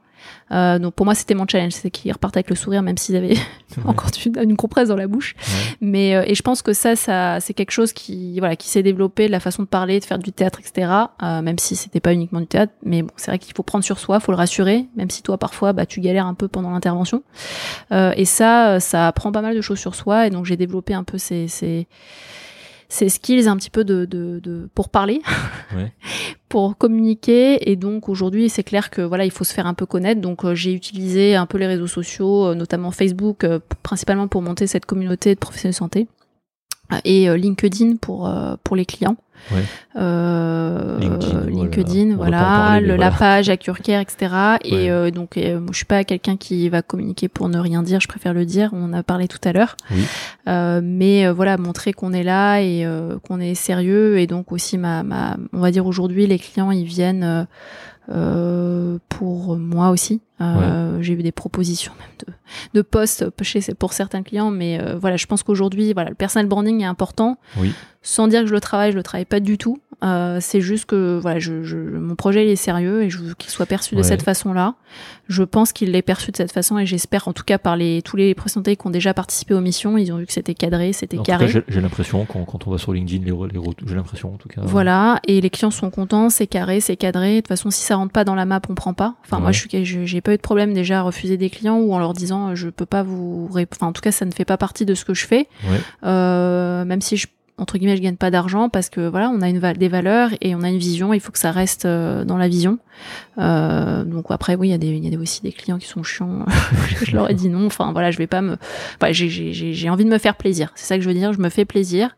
Et donc aujourd'hui, il y a eu plutôt de la stratégie d'opportunité pour revenir à ta question. Oui. Euh, parce que les gens me venaient, donc je prenais, j'ai des rendez-vous. Et puis bien sûr, bah, je suis allée aussi un petit peu. J'ai commencé à réseauter, à élargir Mhm. mon réseau. Et c'est, je pense que c'est le gros travail que je fais depuis un an. Il n'y a, pas- il y a, pas- il y a, pas de- y a pas de secret. Hein. C'est créer son réseau C'est ça. en tech, santé. Euh, donc le milieu des, des- des incubateurs, moi je le connaissais pas du tout il y a Ouais. un an. hein. Euh, là aujourd'hui, voilà, il y a certains incubateurs qui pensent à moi ou pas. Il y a encore beaucoup de gens que j'ai pas contactés. Euh, Il y a des gens avec qui ça match qui vont me recommander parce que voilà, il y a des, y a, y a des clients avec qui voilà aujourd'hui qui, qui font des communiqués de presse euh, avec avec moi parce que bah ils sont contents et Ouais. puis ils ont envie de m'aider aussi. Donc ça fait plaisir de voir qu'il y a quand même des clients. Là j'ai quelques clients aujourd'hui qui veulent m'aider euh, parce qu'ils croient en mon projet, ils trouvent que c'est intéressant, ils sont contents et donc euh, ça c'est vrai que ça a beaucoup de valeur. Oui. Euh, et j'ai aussi des praticiens qui ont participé à des missions Ouais. euh, et des internes que j'ai aidés l'année dernière bénévolement parce que ça me faisait plaisir sans arrière-pensée et bah qui aujourd'hui sont ambassadeurs euh, à Curcare et qui Mais me proposent souvent comme ça. de euh. communiquer dans des événements parce que je peux pas être partout et, euh, et je leur fais ou qui recommandent, qui font rentrer des gens sur la plateforme parce qu'ils disent ah bah tiens ils en parlent et le bouche à oreille c'est vrai que c'est ce qui a été utilisé jusqu'à présent. Ouais. Voilà. Mais c'est vrai que là, tu, tu, pointes une réalité en fait quand tu montes une startup, euh, c'est difficile déjà. Et ça, le, ce dont tu parles, faire ton réseau, créer ta street, euh, ta, street cred en fait, c'est ce qui est le plus difficile, de montrer que t'es sérieux, d'aller chercher du réseau, faire des événements. Et t'es obligé de donner de toi en fait énormément pour euh, pour faire avancer les choses. Et donc ouais, créer une startup, c'est si vous voulez faire ça de manière sérieuse. Enfin, c'est pas drôle en fait. Vous pouvez prendre du plaisir, mais c'est pas drôle. C'est extrêmement fatigant. Enfin, je sais pas. Là, comme comme t'as dit, c'est épuisant enfin de, de faire tout ça. Tu te fais tu fais que travailler au final. Bah, tu travailles beaucoup. Après, c'est chacun a son rythme hein, de Ouais. pendant sa start-up. Moi, j'ai fait le, le choix de, de voilà de me mettre à plein temps depuis bientôt un an Ouais. dessus. Euh, donc c'est assez ingrat parce qu'en fait on ne sait pas si ça va payer ou pas, on espère. Toujours est-il que moi je suis persuadée que ça, ça va payer dans le sens où là j'ai quand même rencontré des gens que j'aurais jamais rencontrés, même des professionnels de santé je n'aurais jamais rencontré si j'avais continué à faire euh, voilà, la chirurgie que je faisais. Tout à fait. Ouais. Euh, et ça pour moi c'est hyper enrichissant. Euh, voilà, j'ai rencontré, bah, la- c'est comme ça qu'on s'est rencontrés aussi. ouais. Euh, donc, euh, je pense que voilà, on va vers une ère où quand même les, les soignants vont être de plus en plus euh, dans d'autres secteurs. Euh, Il y en a déjà beaucoup.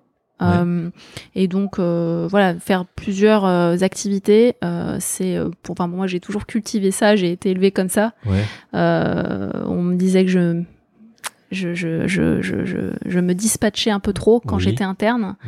Tout le monde me disait ça. Bah, en Ouais. fait, non, aujourd'hui, je peux dire que non. Et surtout que j'ai rencontré plein de gens comme moi, ouais.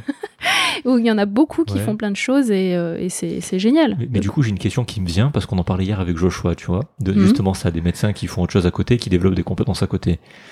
Alors, qu'est-ce que tu penses du fait, par exemple, tu te casses un bras?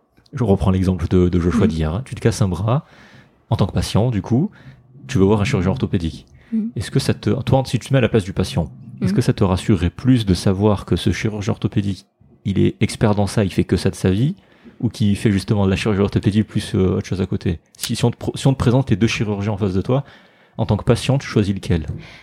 Moi, je, je regarderais même pas ça. Moi, je, je suis vraiment dans la confiance, en fait. Enfin, je, je, je sens. Ouais. Moi, je, je sens les gens. Enfin, d'ailleurs, c'est comme ça que je ferai mes recrutements. hein. C'est, plus sur le, plus que les, les. Alors, bien sûr, oui, c'est sûr qu'un chirurgien, c'est important de bah, ses capacités, etc. Mais euh, je pense, que je vais voir lequel a l'air plus heureux, en fait, dans ce qu'il fait. D'accord. C'est une bonne réponse. Non, parce que, euh, parce que quand on est content, enfin, quand on est heureux, on opère bien. Enfin, quand on est un chirurgien, oui, je te les jours ouais. les jours où j'ai j'ai bien dormi, que je suis contente parce que voilà, j'ai un nouveau client de ma start-up, en fait, je suis super contente et déjà Ouais. je vais être beaucoup plus agréable avec les patients. Et je m'en suis rendu compte hein, parce que je cache pas que la start-up en même temps que les chirurgies, parfois, bah, je, je pensais à ça pendant des interventions. Euh, c'est ça, ça commençait à être un peu, un peu ça. Et, euh, et quand j'étais contente parce que j'avais un nouveau client ou parce qu'on on venait de me faire un retour et un de santé qui m'avait, voilà, qui m'avait fait un super retour et tout, j'étais super contente et du coup, euh, je pense que j'opérais mieux Donc et j'étais plus agréable avec tout le monde en fait. Donc c'est une vraie synergie. Mm. Je suis... Non mais c'est bien, je suis, je suis content d'avoir ton point de vue sur ça parce qu'on en parlait hier avec Joshua. je vous laisserai écouter le point de vue de Joshua sur ça. Ah, j'ai hâte. Voilà. Et, au, au moins j'ai ton point de vue. Mais non mais c'est- c'est c'est bien répondu, c'est c'est ta réponse, elle est tout à fait valable. Il n'y a, pas de- il y a pas de réponse juste ou fausse par rapport à ça. hein. Qu'on soit bien d'accord. Du coup, comment t'arrives à faire communiquer les deux mondes? Tu disais c'est deux langages différents et c'est vrai, le langage de des médecins et de la tech. Comment t'arrives justement à, à, faire communiquer les deux, à, à, faire qu'ils se comprennent, hmm. du coup Eh bien, c'est exactement mon, mon rôle hein, aujourd'hui dans Accurcare, c'est de savoir parler aux, entrepreneurs de la tech euh, et en même temps aux médecins, enfin soignants, hein, professionnels de santé, parce qu'il n'y a, pas uniquement des médecins sur cette plateforme, c'est vraiment professionnels de santé. Euh, et c'est vraiment ça, c'est qu'on travaille sur ça, on travaille sur l'adhésion des deux côtés. Enfin, donc en fait, là, on traduit des projets de langage euh, tech ou euh, enfin voilà entreprise euh, en euh, projets qui vont être que qui vont être bien compris par les professionnels et intéressants rendus intéressants. Donc on fait de la traduction en fait de parfois parce que c'est vrai qu'il y a des projets je leur dis mais mais jamais enfin jamais je peux mettre ça sur la plateforme. Ils vont rien comprendre ou enfin c'est c'est ça donne pas envie en fait votre votre projet là. Donc on réécrit etc les projets pour que ce soit intéressant. Donc notre expertise elle est vraiment là euh, et par pareil, on a aussi des praticiens qui sont en mission, qui ont des questions sur l'entreprise, sur euh, la tech. Et donc, on est là. C'est pour ça qu'aujourd'hui, on n'est pas uniquement sur du euh, de la connexion entre profils, on est sur aussi du suivi parce que bah, les praticiens qui découvrent quelque chose aiment bien le cadre. en tout cas, moi-même, je l'ai imaginé comme ça parce que j'aurais bien aimé avoir ce cadre que je n'ai pas eu. Euh, et donc, euh, voilà, on l'a mis comme ça pour qu'il y ait une réponse aussi à des praticiens qui auraient des questions sur le monde de l'entreprise, par exemple. D'accord. Tu arrives, selon toi, à faire communiquer ces demandes en ce moment? C'est un début. Ouais. J'espère que, mais en tout cas, on a plutôt des retours positifs, ouais. euh, que ce soit euh, de praticiens universitaires ou libéraux qui ont participé à des à des projets, euh, qui se sont qui ont découvert quelque chose en fait, qui les qui là ils m'ont dit qu'il les qui les passionne. Euh, donc il y en a qui chez qui ça a réveillé des, des choses, qui ont encore plus de plaisir à, à faire leur métier aujourd'hui. Quel que soit le, le, métier, la spécialité et même le milieu où ils le font. Euh, et de l'autre côté, oui, on a des, des clients qui m'ont dit qu'ils avaient appris des choses des praticiens, avec les praticiens, en plus de finalement les informations qu'ils attendaient d'eux, ils avaient découvert parfois des spécialités en fait ou des, des, des, des vies de soignants euh, dont ils n'imaginaient même pas l'existence en fait. Je vois. D'accord. Est-ce que pour toi c'est suffisant là ou pas? Ouais. ouais. Bah moi c'est moi déjà d'entendre ça, ça me ça me c'est sûr que ça me plaît beaucoup. Ouais. Euh, de savoir que chacun peut apprendre de l'autre. Euh, après voilà, comme je te dis, c'est un début, donc euh, j'imagine que dans un an le projet sera encore un peu différent. Enfin, j'espère, je pense que ça va évoluer. Je pense aussi. Après, avec le temps, normalement, quand tu travailles, ça évolue. Dans un sens ou dans l'autre, ça évolue. Voilà. Mm. Mm. Euh, justement, tout, toujours dans le vraiment dans le hard du sujet. Là, tu es en pleine levée de fonds. Comment en fait Comment tu, comment tu fais une levée de fonds? Voilà, comment tu organises ça? Et pourquoi, en fait? Alors, une levée de fonds, on organise ça pour euh, avoir des sous, ouais, pour avancer en fait. C'est assez simple. Voilà. Pour ça, euh, alors, euh, il n'y a pas, c'est quand tu as un besoin. Donc moi, j'ai estimé que j'avais un besoin à tel moment. Enfin, bien sûr, tout est planifié, hein, euh, d'où la date hein, que tu connais. Bah, tu connais tu peux, voilà. l'épisode, euh, alors l'épisode sortira certainement après. Après, mais dans deux jours, voilà, j'attends des réponses de pas mal de personnes. Donc on est le 13 septembre, si jamais. Donc on est le 13 septembre, et donc dans deux jours, ça fait le 15. C'est ça. je pense qu'il n'y a pas de règles. Alors il paraît qu'il y a des, il paraît qu'il y a des règles. C'est pour ça que je te pose la question. Voilà, On m'a dit qu'il y avait des règles. Euh, moi, je pense qu'il n'y a pas de règles. Je pense que, euh, voilà, à ce niveau d'avancée d'un projet, d'après ce que j'ai eu comme euh, retour, et parce que je, je, alors je me fais pas coacher, mais j'ai des quelques copains entrepreneurs, voilà, qui, qui me font, qui me conseillent sur certains sujets, euh, m'ont dit, voilà, à ce stade, on, on, on vit, en tout cas quand on est investisseur d'une startup à, à, vraiment early stage, comme on dit, où j'en suis moi euh, aujourd'hui, euh, c'est surtout sur euh, bah, la, la, porteuse de projet et l'équipe, sur l'humain. Avant tout, alors bien sûr, il y a le business plan hein, qu'on doit fournir, évidemment, qui est le, notre notre map, hein, notre, notre, notre, notre planification financière d'équipe et autres. Mais voilà, qu'à ce stade, après la levée de fonds en général, bah le voilà, on a plus de sous pour avoir plus de moyens et pouvoir avancer et pouvoir réfléchir à d'autres possibilités. Euh, donc euh, je me suis dit je vais là j'ai besoin de sous parce que j'ai fait le enfin j'ai évidemment avancé beaucoup d'argent là jusqu'à présent mais je me suis dit voilà cet été il y a, y a beaucoup de gens qui sont en vacances. Moi, j'aime bien prendre de l'avance, donc je vais lancer. Euh, parce que surtout j'ai, j'avais trouvé un part, j'ai trouvé un partenaire technologique de confiance après en avoir, essayé, euh, écouté beaucoup, euh, et donc j'ai décidé de lancer euh, le développement du nouveau produit suite à, à ce, cette première version qui a quand même, bah, où il y a de l'intérêt visiblement, vu qu'on a quand même plus de 60 entreprises qui sont inscrites aujourd'hui Ouais. et plus de 500 professionnels de santé. Et donc j'ai je me suis dit, bah pour ça j'ai un budget, on a budgété et on a on a un vrai business plan. Et il nous faut tant à tel moment pour, l'instant, tenir sur, combien de temps. Sur les 60 entreprises, il y en a combien qui sont clients, tu sais? Euh, on en a, alors on en a une douzaine, on a une douzaine de clients aujourd'hui, Oui. et là on est, alors l'été ça a ralenti, hein, mais on a, on est en négociation avancée avec une, une douzaine d'entre elles. Ouais. Euh, après, comme je disais, voilà, on est sur de la création de valeur, il faut bien qu'ils comprennent, donc euh, voilà, il faut qu'on ait, plus on aura de clients qui vont signer, plus on aura de clients Oui, c'est après. ça, oui, c'est une- c'est exactement ça. Et le principe de la plateforme, c'est aussi de pouvoir scaler l'activité, parce Oui. qu'évidemment aujourd'hui il y a du temps humain que je passe qui est important à ce stade, Oui. mais qui qui sera pas, je passerai moins, enfin, ce sera pas le même temps, le même travail Oui, que je vais faire fait. dans quelques mois. C'est ça tout l'enjeu, c'est la, la mise à l'échelle en fait. Mm. C'est ça qui, euh, bah, au début, ça prend full temps parce que euh, tu peux pas faire autrement. Mais après, justement, avec l'argent que tu vas récolter, du coup, l'argent, il sert à quoi? Il sert à recruter des gens, il sert à financer du marketing? Alors déjà la partie technologique hein, Ouais. euh, qui est qui est conséquente. Donc, du coup, Euh, faire le travailler produit des gens, du coup. qui est fait par en fait la partie technologique en effet c'est à la fois bah, faire travailler une équipe qui est assez nombreuse hein, aujourd'hui de tech à travailler. Hein. Ouais. Euh, je crois qu'ils sont une douzaine ou une quinzaine. Hein. Aujourd'hui Ouais. Ah, Aujourd'hui, ouais. ils sont parce que on- je voulais mettre le paquet. Je, je veux qu'on reste Ouais. premier sur euh, sur le sur ce sujet parce qu'on est quand même. Ouais, pour une early stage, c'est bien d'oser faire ça. dans la de tech, On a, on ça. voilà, on a une équipe marketing aussi qui nous a budgété parce que bah, plateforme, il faut que ça suive hein, derrière. Et puis on aimerait recruter aussi euh, au moins un profil en plus de moi, temps plein. Ouais. Euh, Parce que mes deux autres associés pour l'instant sont pas temps plein, mais il faut aussi, voilà. euh, Tu, tu recherches bon. une star du milieu ou t'as cette stratégie ou pas forcément Non, on a plus besoin de quelqu'un de terrain en fait. Ouais. Euh, Un donc un commercial, euh, un sales. commercial, Ouais. voilà, qui ferait, assez en fait polyvalent parce que de toute façon dans une startup à ce niveau-là, il faut qu'on soit tous polyvalents. Moi-même, Ouais. je c'est moi qui vois les clients. Aujourd'hui, c'est moi qui suis en front Complètement. Euh, donc euh, oui, c'est sûr que ça fait développer euh, des choses hein, qu'on pensait pas faire. Je pensais pas parler de je négocier la- des, des devis là comme ça. Ouais.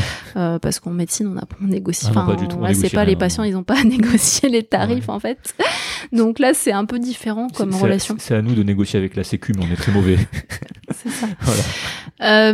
Donc, donc voilà, ouais, il y a, il y a tout un plan à suivre et donc c'est pour ça qu'on lève des fonds parce qu'on souhaite, bah, on souhaite avancer Accélérer. et accélérer, avancer à la hauteur de nos ambitions et euh, et voilà, c'est un choix, c'est aussi une start-up technologique euh, parce que le mot plateforme, ça fait pas très technologie, mais derrière il y a une vraie technologie euh, innovante en fait qui est en cours de, de construction.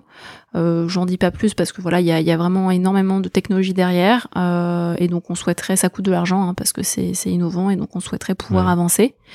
Euh, donc voilà, c'est c'est Non, l'objectif. mais c'est bien clair. Donc, normalement, si tout se passe bien, tu auras levé, t'as as demandé 500 000 au 15 septembre, ça? Alors 500 000 au 15 septembre, mais très probable qu'on ne les ait pas. hein. Je, je, Ouais. je, je dis la vérité, j'ai lancé une levée de fonds en plein été, euh, donc le 4 juillet très exactement.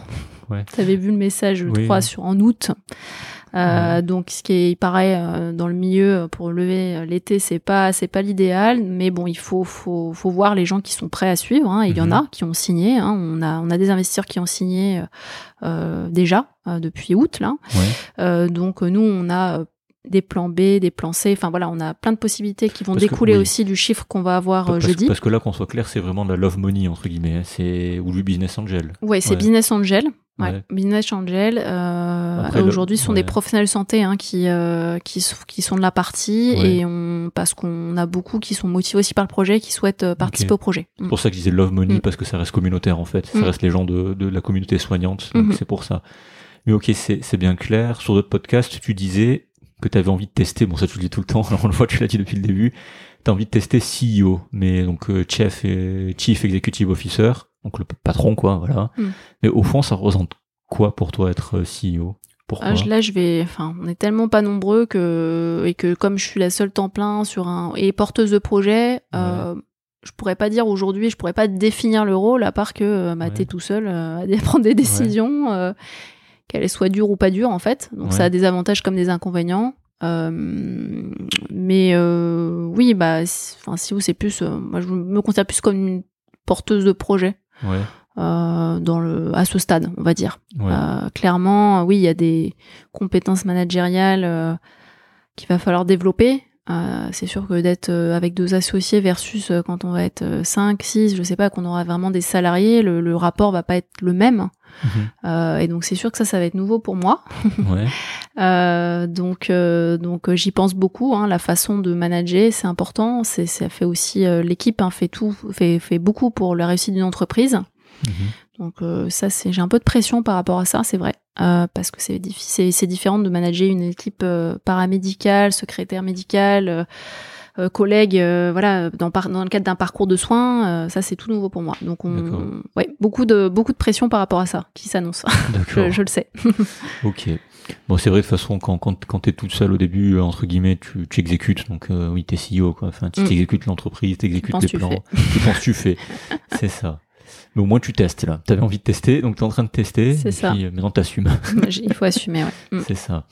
Si on parle maintenant euh, de la parenthèse, enfin de la parenthèse plus qu'une parenthèse, tu disais que ça faisait donc presque un an que tu étais full time sur euh, sur.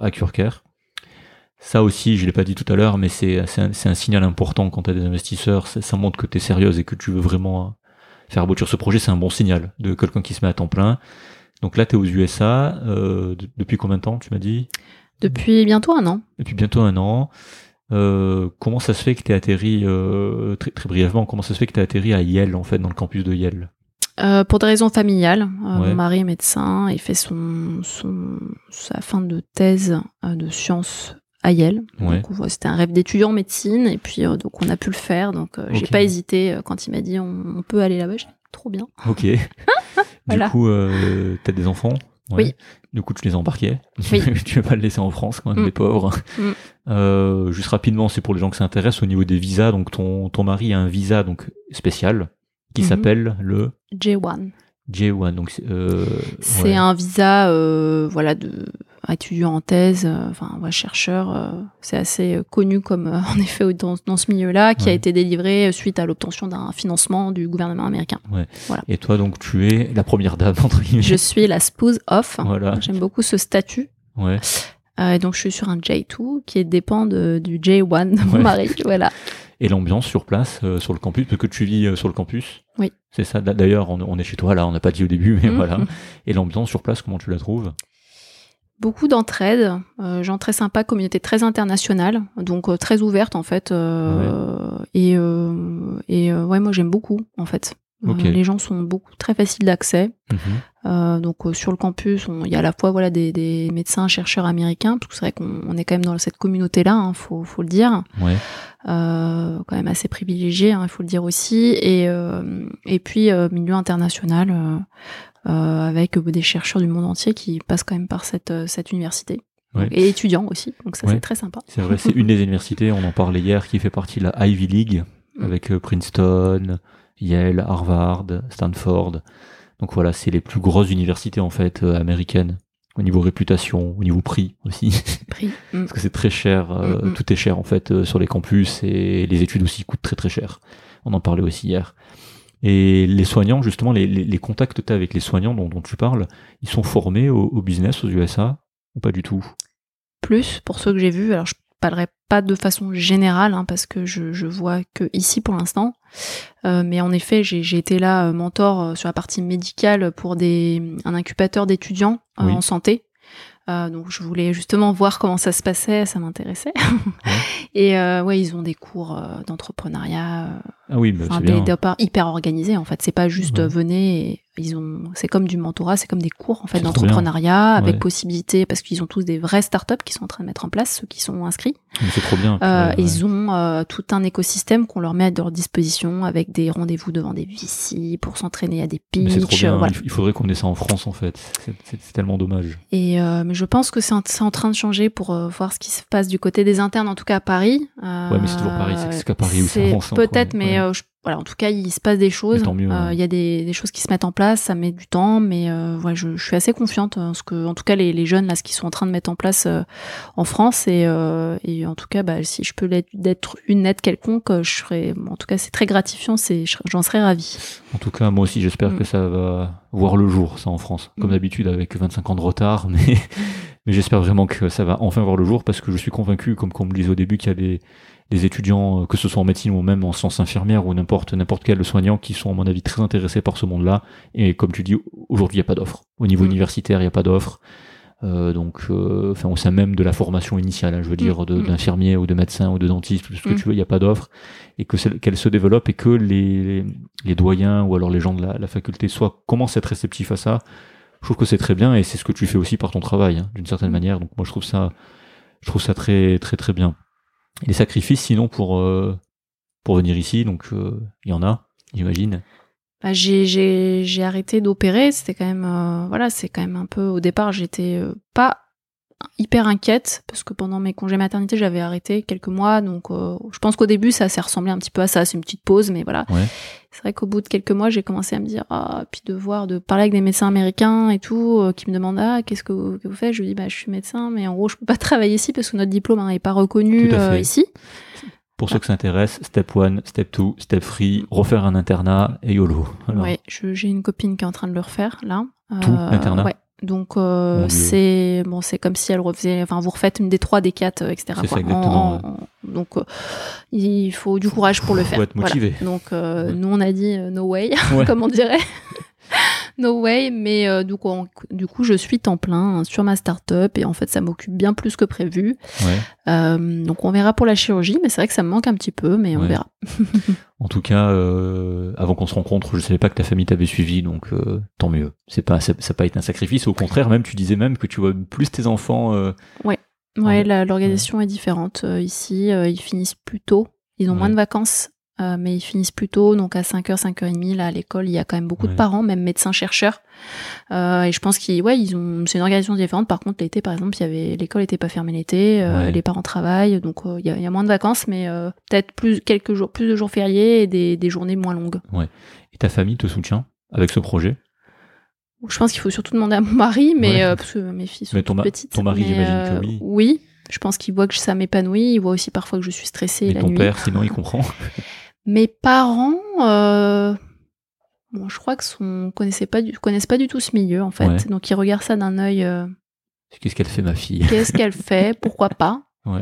Je vais pas. Je, je pense qu'ils ont. c'est- Je vais pas dire qu'ils m'encouragent pas ou qu'ils m'encouragent. Je pense qu'ils maintenant que je suis médecin, je pense que j'ai voilà. Ils me laissent faire ma vie en fait. Ouais, je vois.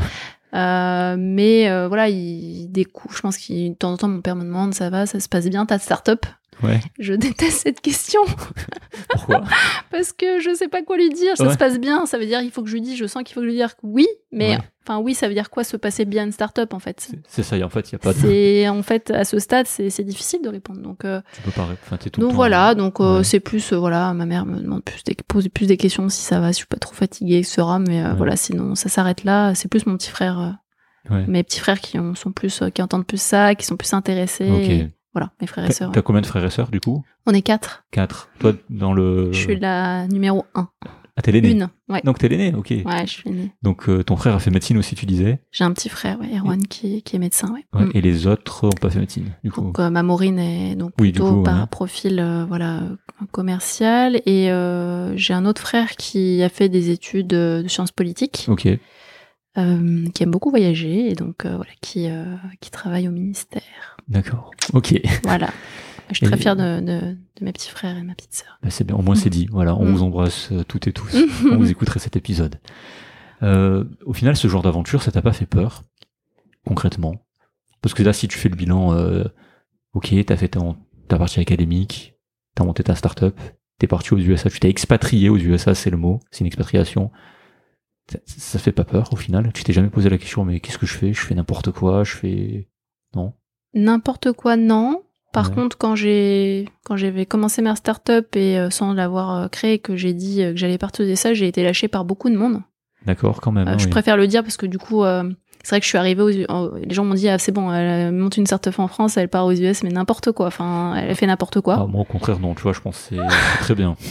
Eh bien, j'en ai, fait une force, je pense, en la façon de les Ouais. retourner sur le moment sans être convaincue moi-même au départ. Mais je me suis dit bah tiens. euh, non, en fait, je vais explorer le, le- je vais prendre euh, ce qu'il y a à prendre. Ah, je vais, oui, je vais me, donc en fait, j'ai, je suis arrivée ici. Bon, en plus, c'était un peu la fin du Covid, donc il y avait pas mal de trucs fermés, donc c'était un peu dur au début parce qu'il y avait Ouais. pas beaucoup de trucs en présentiel. Je me suis inscrite dans tous les trucs qui, que je pouvais m'inscrire. En fait, j'ai repéré tous les, les, les incubateurs qu'il y avait. D'ailleurs, il y a des, j'ai des, des, copains américains maintenant, ils viennent me demander. Euh, D'ailleurs, c'est quoi l'incubateur dont tu m'avais parlé? Donc, je suis assez au courant de, de ce qui se passe. J'ai participé au, au j'étais mentor d'un hackathon là qu'ils ont fait euh, à Yale il y a en, tout début d'année. Ouais. Euh, ça m'a permis de voilà de rencontrer des gens et je pense de toute façon il faut provoquer. Hein, donc j'ai provoqué des rencontres. Euh, et puis euh, bah là, je, non, je pense que je pense quand même que j'arrive à gérer euh, malgré la distance. J'ai fait quand même deux allers-retours cette année en France pour bah, un, un, congrès, enfin deux congrès, parce qu'il y en a un où j'ai eu un prix. Oui. J'étais finaliste à l'université de la santé ah, quand même, donc euh, donc c'était bah pour moi c'était une reconnaissance. ouais, je suis. En fait, j'aime, ça me fait du bien en fait au moral. Voilà, oui. ça fait du bien. Ça fait toujours du bien sur le choses. ça fait du bien euh, et puis euh, et puis voilà donc je, je, je, je pense que ça fait du bien aussi de parfois être pas de prendre du recul en fait. Et là c'est du recul aussi géographique que j'ai pris. Oui. Et je pense que c'est bien parce que il y a beaucoup de choses qui se passent en innovation en France aujourd'hui. Bon, on le voit sur LinkedIn, c'est pas la peine d'être en France pour se rendre compte de, de la communication qu'il y a. Je pense qu'elle est, il y en a trop. Oui. Et, euh, et de d'être un peu à l'extérieur. Euh, du coup, j'ai un regard. Euh, je me force du coup à prendre du recul parfois sur le nombre de publications que je vois. Je me dis bah voilà, c'est pas grave si je ne publie pas deux fois par semaine comme toutes les startups en ce moment tant pis, en fait, j'ai juste pas le temps. Et, euh, et puis j'ai aussi la chance d'avoir, euh, bah, comme je disais, un, un, copain entrepreneur français là qui est aussi qui habite dans la rue un peu plus loin, qui a une start-up franco-américaine en santé, oui. euh, et qui me qui me fait prendre du recul parfois sur certains trucs. donc euh, donc voilà, c'est bien aussi de, de parler avec des gens et il y a des gens de mon conseil aussi. En tout cas, moi, je, je, vois, je vois, ça du. Moi, j'aurais pas vu ça du, de mauvaise Tu fais une start-up, tu vas aux États-Unis parce que tu as des raisons familiales mm. et tu sur place, euh, mais c'est génial en fait. Surtout quand tu dis tu vas à Yale, moi, dans ma tête, ce serait. Si j'étais dans ta situation, je dis, mais attends, c'est génial parce que je vais pouvoir. Euh, bon, après, il y avait Covid, mais rencontrer du monde, comprendre ce qui se passe sur place parce que généralement ici, ça a de l'avance par rapport en Europe. Mm. Donc, moi, pour moi, c'est un très bon signal, même de. Enfin, de mon point de vue. Euh, investisseur, c'est que tu prends ce qu'il y a sur place en fait. Et mm. moi, moi, je trouve ça génial. Donc, euh, tant pis pour ceux qui, euh, mm. voilà. Ce qu'il faut savoir aussi, c'est qu'il y a beaucoup de choses faites pour euh, les gens de Yale quand même. Hein, donc, quand on n'est pas de Yale, il y a certaines choses qui vous sont fermées. Je préfère le dire parce que c'est assez intéressant. Beaucoup, beaucoup de choses pour les students, graduate ou undergraduate. Mais, et par contre, après, voilà, il y a quand même un écosystème autour du Connecticut aussi qui est très euh, très innovation. Donc voilà il faut, faut, juste être bien orienté. Là je crois que j'arrive au bout d'un an à être bien orienté. Donc là je commence à avoir des rendez-vous. J'ai présenté devant un fonds d'investissement américain. Enfin voilà c'est trop on cool. arrive euh, petit à petit. Et en ce moment c'est quoi qui te guide? C'est quoi t'as un, un North Star comme on dit? Euh... Et moi, j'ai beaucoup de plaisir à faire ce que je fais. En fait, juste, euh, ça me motive parce que j'ai l'impression de, ouais, je crée quelque chose qui rend service à des gens. Oui. Euh, donc, euh, qui est nouveau, qui est clairement pas, euh, qui sort du cadre médical euh, pour lequel j'ai été éduqué, mais en fait, j'en serais pas arrivé là si j'avais pas fait ce que j'ai fait comme étude. Oui. donc, c'est hyper gratifiant personnellement, en fait. C'est un processus. On le, mm. on le répétera jamais assez. C'est tout ce que tu fais jusqu'à présent, c'est le fruit d'un processus qui démarre dès 18 ans, en fait, mm. même dès le lycée, hein, par rapport à. Donc ouais, ok. Très bien. Et puis, tu arrives à trouver des collègues dans le soin intéressés par l'entrepreneuriat en France. Bon, voilà, aux USA, ok, c'est particulier, mais en France, tu avais du mal à en trouver des, collègues intéressés Pendant mon internat, oui. Ouais. Euh, mais là, depuis que, enfin, depuis que je fais ce que je fais, euh, depuis même avant, la, avant mon projet, enfin, depuis, début, depuis que j'ai fini mon clinica, ouais. Euh, j'en trouve, même pendant ma thèse de sciences, je me souviens encore de rencontres que j'ai fait avec des PU parce que je voulais toujours qu'il y ait du concret derrière. Moi, c'est la recherche, mais derrière, faut qu'on mette en place dans le service des urgences de mhm. Necker. Mais en fait, j'ai trouvé, j'ai toujours trouvé euh, des gens intéressés. Il faut juste leur exposer ta vision et les motiver. Et euh, le chef de service des urgences de Necker était trop motivé. Enfin voilà, il y avait. Donc oui, j'ai toujours trouvé des gens motivés là depuis depuis peut-être trois ans à peu près. Mm. Ok. Par ça. Très bien. Et tu penses qu'on pourrait faire comment pour, euh, bah, t'as un peu répondu déjà, mais comment on pourrait faire pour intéresser justement les, bah, étudiants euh, en médecine par exemple, ou un infirmier, ou un dentiste, ou en sage-femme, ce que tu veux. Comment on pourrait les intéresser justement à ces milieux? Euh, je pense que il faut pas faire une formation, euh, voilà, pour tout le monde. Je pense que ben, c'est un peu ce que viennent prendre aujourd'hui les professionnels qui font des missions hein, pour Accurcar. C'est euh, chacun vient en tant que curieux et prend ce qu'il y a à apprendre. En fait, c'est le, c'est l'idée aussi. Okay. C'est qu'il y en a derrière qui vont se dire ah mais ouais, en fait, moi, je veux être entrepreneur euh, de, la, de la tech ou je veux faire une application ou juste faire des expertises. Moi, c'était l'idée, c'était de leur, en fait, c'était avec Acurcare, leur donner cette possibilité de découvrir et de décider ce que eux veulent faire, euh, veulent en faire, en fait, de ces compétences. Ok. Euh, intrapreneuriat aussi, hein, donc comme je te, je disais, hein, il y a, celui-là. il y a des universitaires là qui ont fait des missions, euh, des, euh, des une PUPH et une, une, une, che- une chef de clinique là en gynéco-obstétrique et qui souhaitent monter des projets en interne. Et il y en a une, elle est en train d'encadrer des thèses, comme ce que j'ai fait il y a quelques Ouais. années pour des internes, et elle me demande les sujets, tendances, elle me voilà. Donc on bosse ensemble maintenant Mhm. euh, sur des, des projets et ça c'est génial parce que c'est euh, de la production scientifique euh, bah, de qualité Mhm. et en plus bah voilà sur des sujets digitaux qui intéressent des patients et qui vont être vraiment mis en application. Voilà. Ok. Encore une question rapide. Tu penses qu'il y a un tabou dans, dans la relation au commercial et à l'argent chez les soignants en général? Parce qu'on te disait, dans d'autres podcasts, j'avais entendu qu'on t'avait conseillé de faire une association. C'est pour ça que ma question se vient- vient. Mm. Est-ce que tu penses qu'il y a un problème par rapport à ça? Je pense que ce problème il est en train de clairement de changer chez les jeunes parce que là les Ouais. internes ils ont pas de problème à demander des sous là, à négocier. Voilà c'est une génération, c'est générationnel je pense plutôt. Ok. Euh, enfin, en tout cas, pas mal de. Alors, peut-être c'est ceux qui sont autour de moi, c'est ceux qui sont intéressés par l'entrepreneuriat. Il y en a certains, ils ont l'air bien au courant euh, de, de pas mal de choses. Ouais. Euh, après, oui, c'est sûr que moi-même, au début, même il y a encore un an, je n'osais pas demander. Parfois, ça me gênait de négocier avec des clients. Enfin, c'est compliqué. Euh, on n'a pas cette formation-là. C'est vrai qu'on nous dit de pas parler d'argent. C'est mal vu si on parle d'argent. Euh, je, je, je, je pense que ça s'apprend. Il faut oser. Faut... Et en effet, ça, ce que vous faites euh, au niveau formation, c'est super euh, intéressant. Mhm.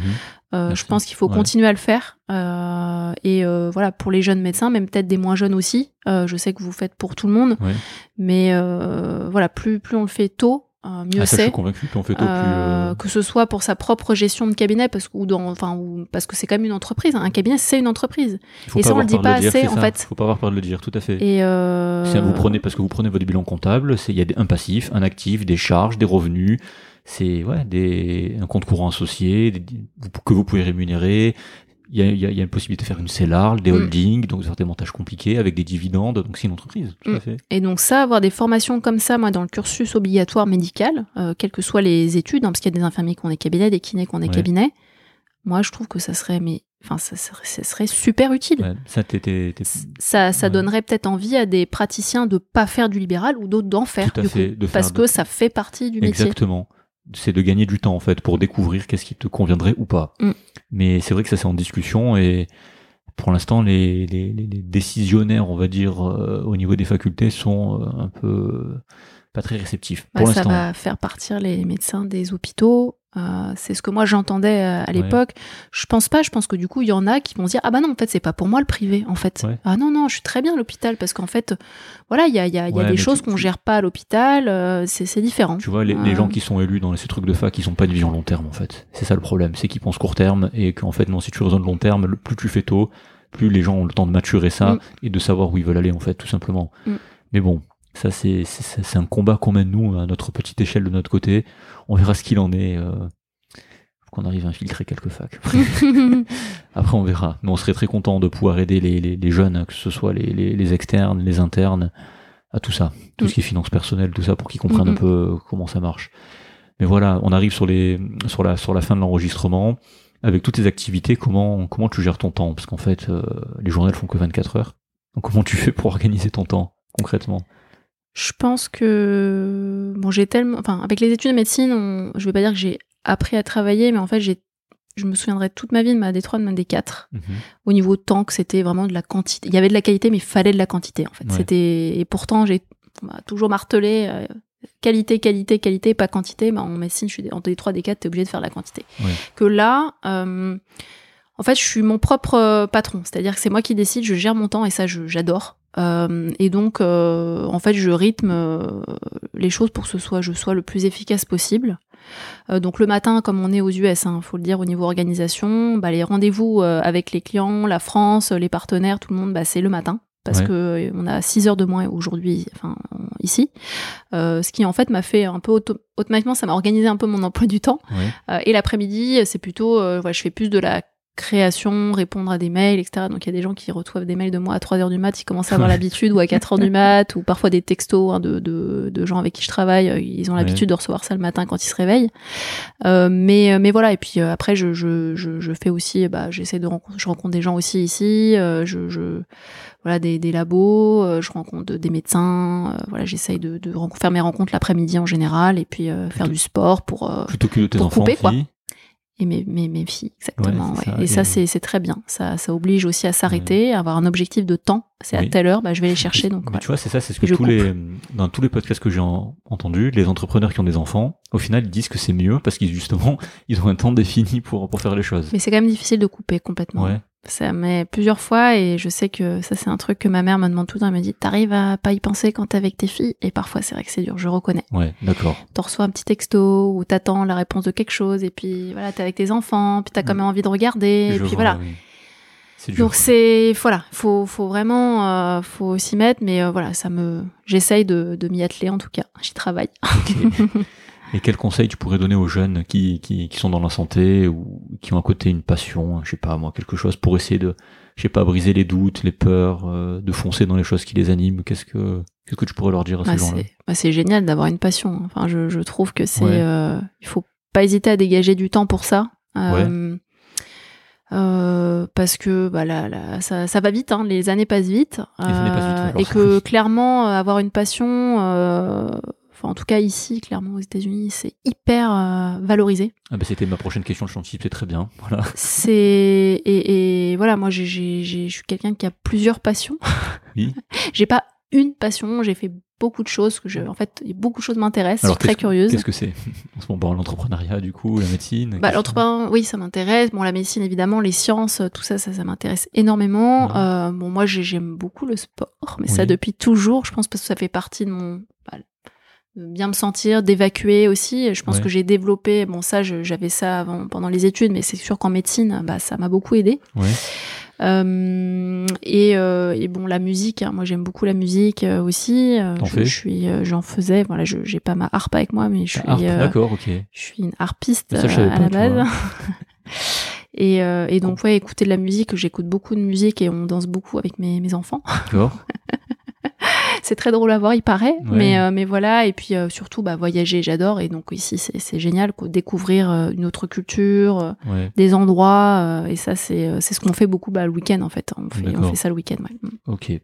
Donc tu disais que c'était très valorisé aux USA d'avoir de, d'avoir de, des étudiants qui ont le temps de faire ça, tu sais, à côté. Ouais, bon, c'est valorisé là à Yale si vous êtes euh, un niveau sportif ou un niveau artistique euh, avancé, euh, c'est un critère de sélection pour entrer sur des universités. C'est ce qui m'avait dit à Harvard aussi, Joshua. Ouais, tout à fait. Donc donc voilà, moi c'est quelque chose que je sais que je vais cultiver chez mes enfants, pas pour qu'ils soient les meilleurs, mais juste leur dire bah si si tu veux faire beaucoup de je sais pas beaucoup de danse par exemple, n'hésite pas en France, c'est vrai qu'on dit attends, tu peux pas faire 36 000 activités, tu t'as peut-être pas le temps, ou euh, de toute façon tu devras arrêter un moment. Euh, moi, j'ai pas trop entendu ça parce qu'au contraire, on m'a plutôt encouragé à faire beaucoup de choses à côté. Mais c'est vrai qu'on a tendance à beaucoup d'étudiants aussi arrêtent pendant qu'ils quand ils font médecine ou mhm. autre parce que bah c'est vrai que le temps est, mais bon après aussi c'est voilà, est-ce que tu vois tes amis, tu fais du sport, c'est vrai qu'après c'est des choix personnels à faire. Euh, ici ils ont voilà ils ont ils sont quand même assez poussés enfin ceux d'ici, évidemment, pas partout, mais à faire, euh, à faire des activités autres. Mais c'est très bien. Mm. C'est pas le cas en France, c'est dommage. Voilà. Mais en tout cas, c'est très bien. Mais content d'apprendre qu'ici, au moins, ça, c'est un environnement qui a l'air de bien, de bien fonctionner pour les étudiants. Mm. Et puis, toi, qu'est-ce qui t'a permis d'avancer? Et puis, euh, voilà, qu'est-ce qui t'a permis d'avancer, de, de, de, de, faire tout ce que tu fais aujourd'hui? T'as souvent douté de toi, comment t'as pu les atténuer, les franchir, ces doutes? Alors, je crois que j'ai les doutes, euh, bon, je les ai eu pendant le cursus euh, chirurgical, hein, parce que bah c'est dur. Oui. Euh, enfin physiquement aussi. Euh, puis mentalement, je pense que j'ai c'est en train d'évoluer. Euh, bon, je vais pas parler de la, d'être une fille, d'être une fille hein, en chirurgie, mais c'est sûr que c'est pas c'est pas facile tous les jours. Oui. Euh, ça, on n'en a pas parlé, mais on pourra en parler des heures Ouais. et des heures. Euh, après, des doutes, oui, ça a été. euh, Est-ce que euh, ça a été plutôt comment je vais organiser ma vie en tant que chirurgienne de ma vie de famille hein, Parce que moi, c'est quelque chose que j'avais en tête, euh, bon, même si j'avais pas encore d'enf- d'enfant quand j'étais interne. Ça, c'est les doutes un peu d'organisation, et c'est pour ça aussi, euh, voilà, que je me suis organisée différemment, peut-être euh, en, en allant vers vers le privé progressivement, euh, même si euh, je pense que l'hôpital est très bien aussi en tant, qu'en tant que femme. Euh, mais là, c'est sûr qu'avec la start-up, là, ça, c'est très, ça challenge énormément. Je m'y attendais, mais en fait, on s'en rend pas compte quand on est à l'extérieur. Donc, je voyais des copains qui montaient des boîtes, ça a l'air compliqué. J'ai un de mes cousins qui, qui a, qui, a fermé sa boîte parce que ça a pas fonctionné. Donc, Ouais. euh, j'y ai eu, j'ai vu ça de loin. Euh, là, c'est sûr qu'avec une famille, parfois, je me dis, punaise. Ouais. qu'est-ce que, qu'est-ce que ça va donner? Mais je pense que je, voilà. C'est, c'est, c'est pas, c'est pas du temps perdu parce que j'apprends énormément, je rencontre des gens, donc, euh, donc voilà. Mais c'est vrai que c'est, c'est super dur. Voilà. Je préfère le dire, c'est dur. Oui, mais ça.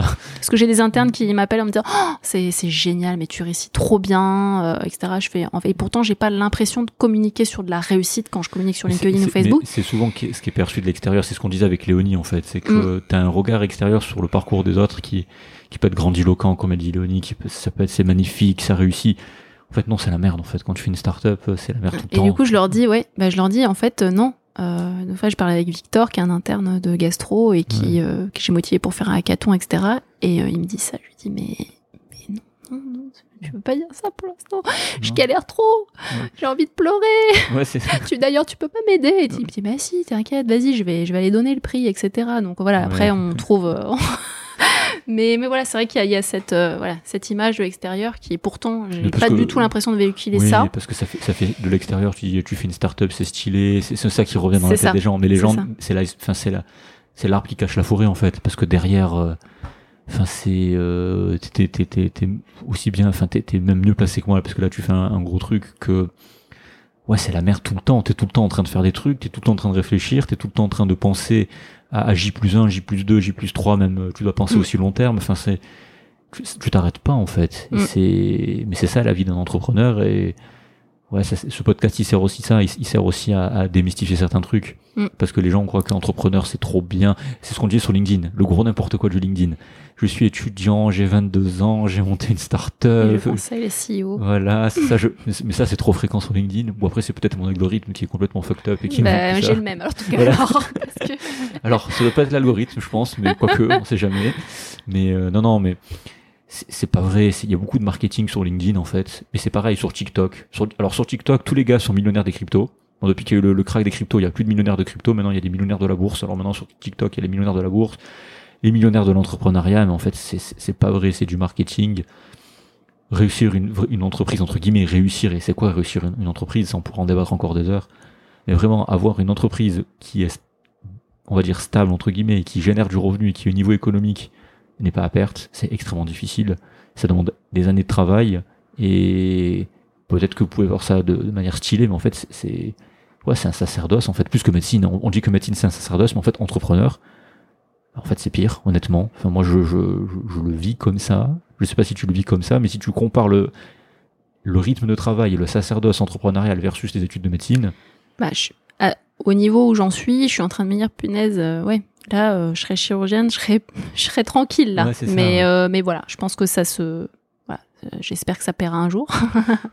je vais Ouais. tout faire pour. En tout cas, je le fais. Je dis ça pour les investisseurs là qui ont mis de l'argent donc sur ma tête, hein, parce que c'est un peu ça, quoi. oui c'est ça. Donc, donc voilà, mais voilà pour pour pour, enfin au niveau ce qui, ce qui fait la réussite aussi, je pense que c'est l'environnement, l'équilibre personnel. Moi, je le retrouve aussi dans ma famille, hein, Ouais. qui me fait euh, couper, etc. Mon mari me soutient évidemment. Bah, C'est pas facile pour lui aussi, je pense, parce qu'il voit la nuit, parfois je me lève, je fais un truc, euh, voilà, où il voit quand je, suis- il sent que je suis, je suis Stressé, stressée. ouais. Il, il c'est pas quelqu'un qui va me poser 36 000 questions, justement, ce qu'il sait comment je suis. euh, Ouais. Mon père, euh, par contre, il me pose des questions, ça m'énerve, donc euh, voilà. Mais euh, mais je pense ouais c'est ça doit voilà c'est pas c'est sûr que c'est pas c'est Ouais. pas simple mais euh, mais voilà en tout cas avoir Ok. un équilibre personnel des gens qui sont là pour vous soutenir moralement c'est important. Ok. Il me reste trois petites questions avant les questions de fin. Le bilan aux USA, très rapidement, en quelques phrases. Le bilan pour l'instant aux USA, t'en tires quoi?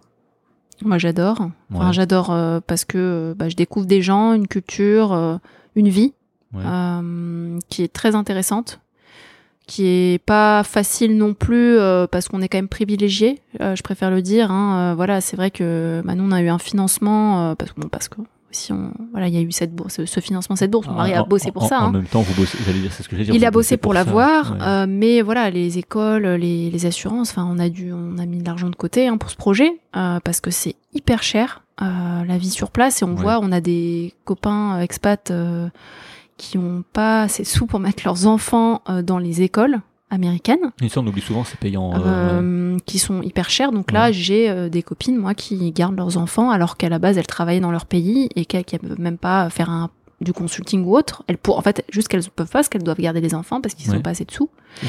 Euh, et les assurances aussi. Euh, donc euh, voilà, c'est euh, c'est pas c'est voilà, c'est faut faut le savoir quand même quand on est euh, ça fait ça fait rêver hein, c'est sûr. Mais voilà, il y a aussi euh, il y a quand même un budget à prévoir Ouais.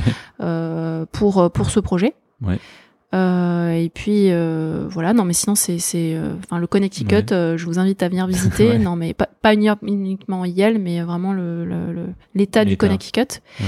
euh, qui que nous on a découvert et qui euh, ce qui est splendide. Il y a la mer, il y a la, des petites stations de ski comme je te disais. On peut on fait on- il y a beaucoup de forêts, de state park, donc de, de trek en forêt. Euh, donc c'est une c'est une voilà c'est un c'est un bel endroit où, où vivre en tout cas.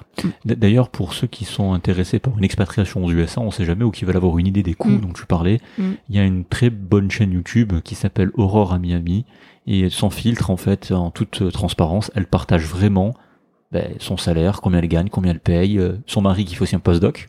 Donc pour ceux qui, qui sont dans cette situation, voilà, qui fait un postdoc en, en chimie, euh, lui du coup, mais c'est un peu pareil, hein, c'est le même système qu'en médecine. Donc allez voir sa chaîne, c'est c'est très bien, vous avez toutes des informations vraiment sans, sans filtre.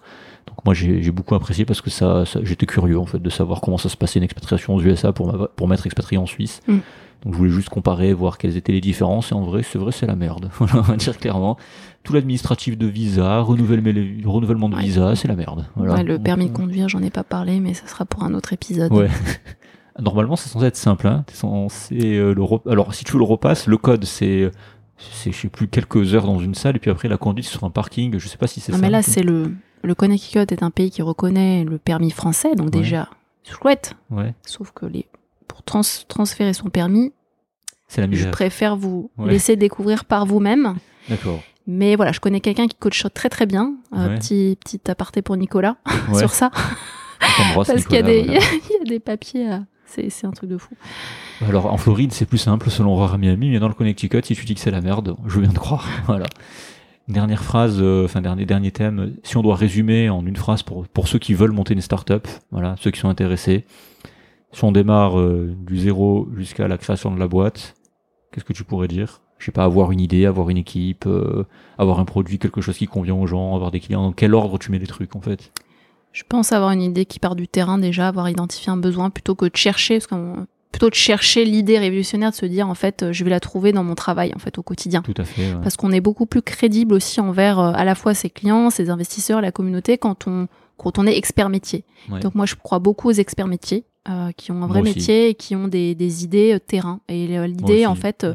ne vous prenez pas la tête à essayer de chercher des idées incroyables pour faire le, pro- le prochain Facebook ou autre. En fait, les, les meilleures idées, elles partent du terrain et d'un vrai besoin que vous-même, vous seul, vous, pou- vous pouvez imaginer. En fait. C'est ça, identifier Mm. que vous ressentez, d'ailleurs. Donc c'est ça, on part, on part bien d'un besoin, comme on le disait avec Harry à l'épisode 2, on part d'un besoin, d'une observation, d'une carence, d'un manque, d'une frustration, vous appelez ça comme vous voulez. Vous trouvez des gens qui ont le même problème que vous, qui sont intéressés justement à la solution que vous pourriez apporter, et puis ça démarre comme ça.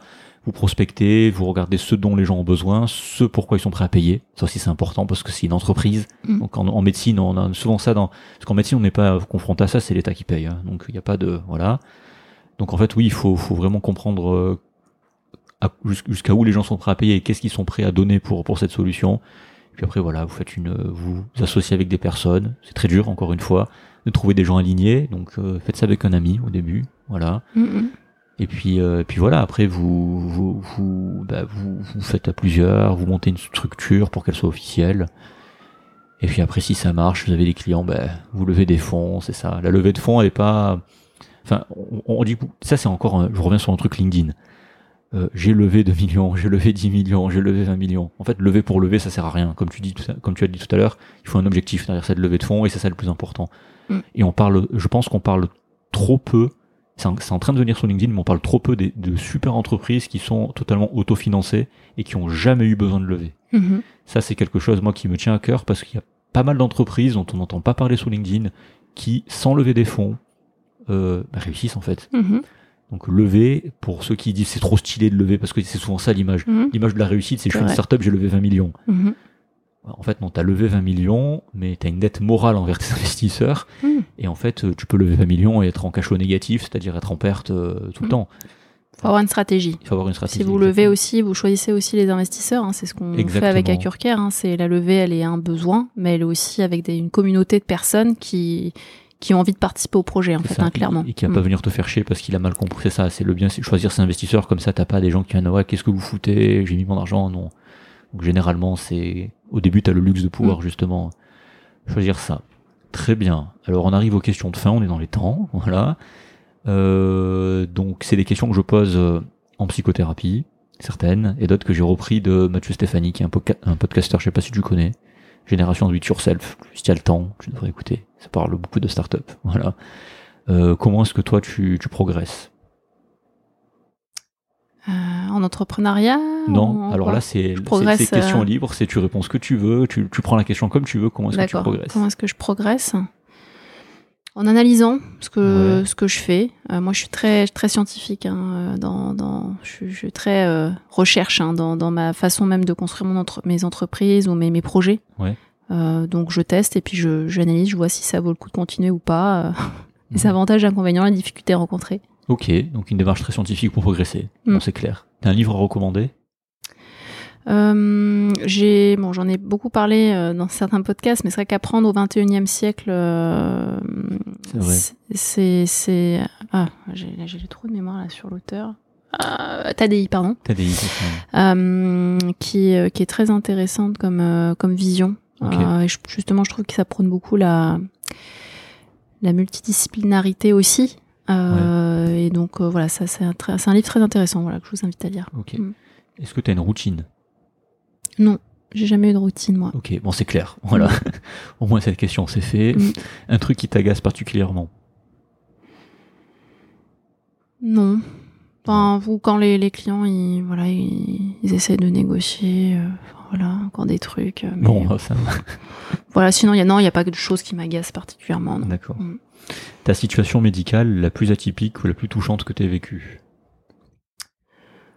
Hmm, ouais, la plus touchante, euh, enfin, la plus euh, qui m'a marqué, hein, c'était euh, bon, il y a beaucoup de chirurgies, enfin difficiles, des situations chirurgicales Mhm. difficiles que quand j'étais interne que j'ai vécu. Euh, et je me souviendrai toujours quand je suis allée au réveil de la pitié avec un de mes chefs quand j'étais interne. Mhm.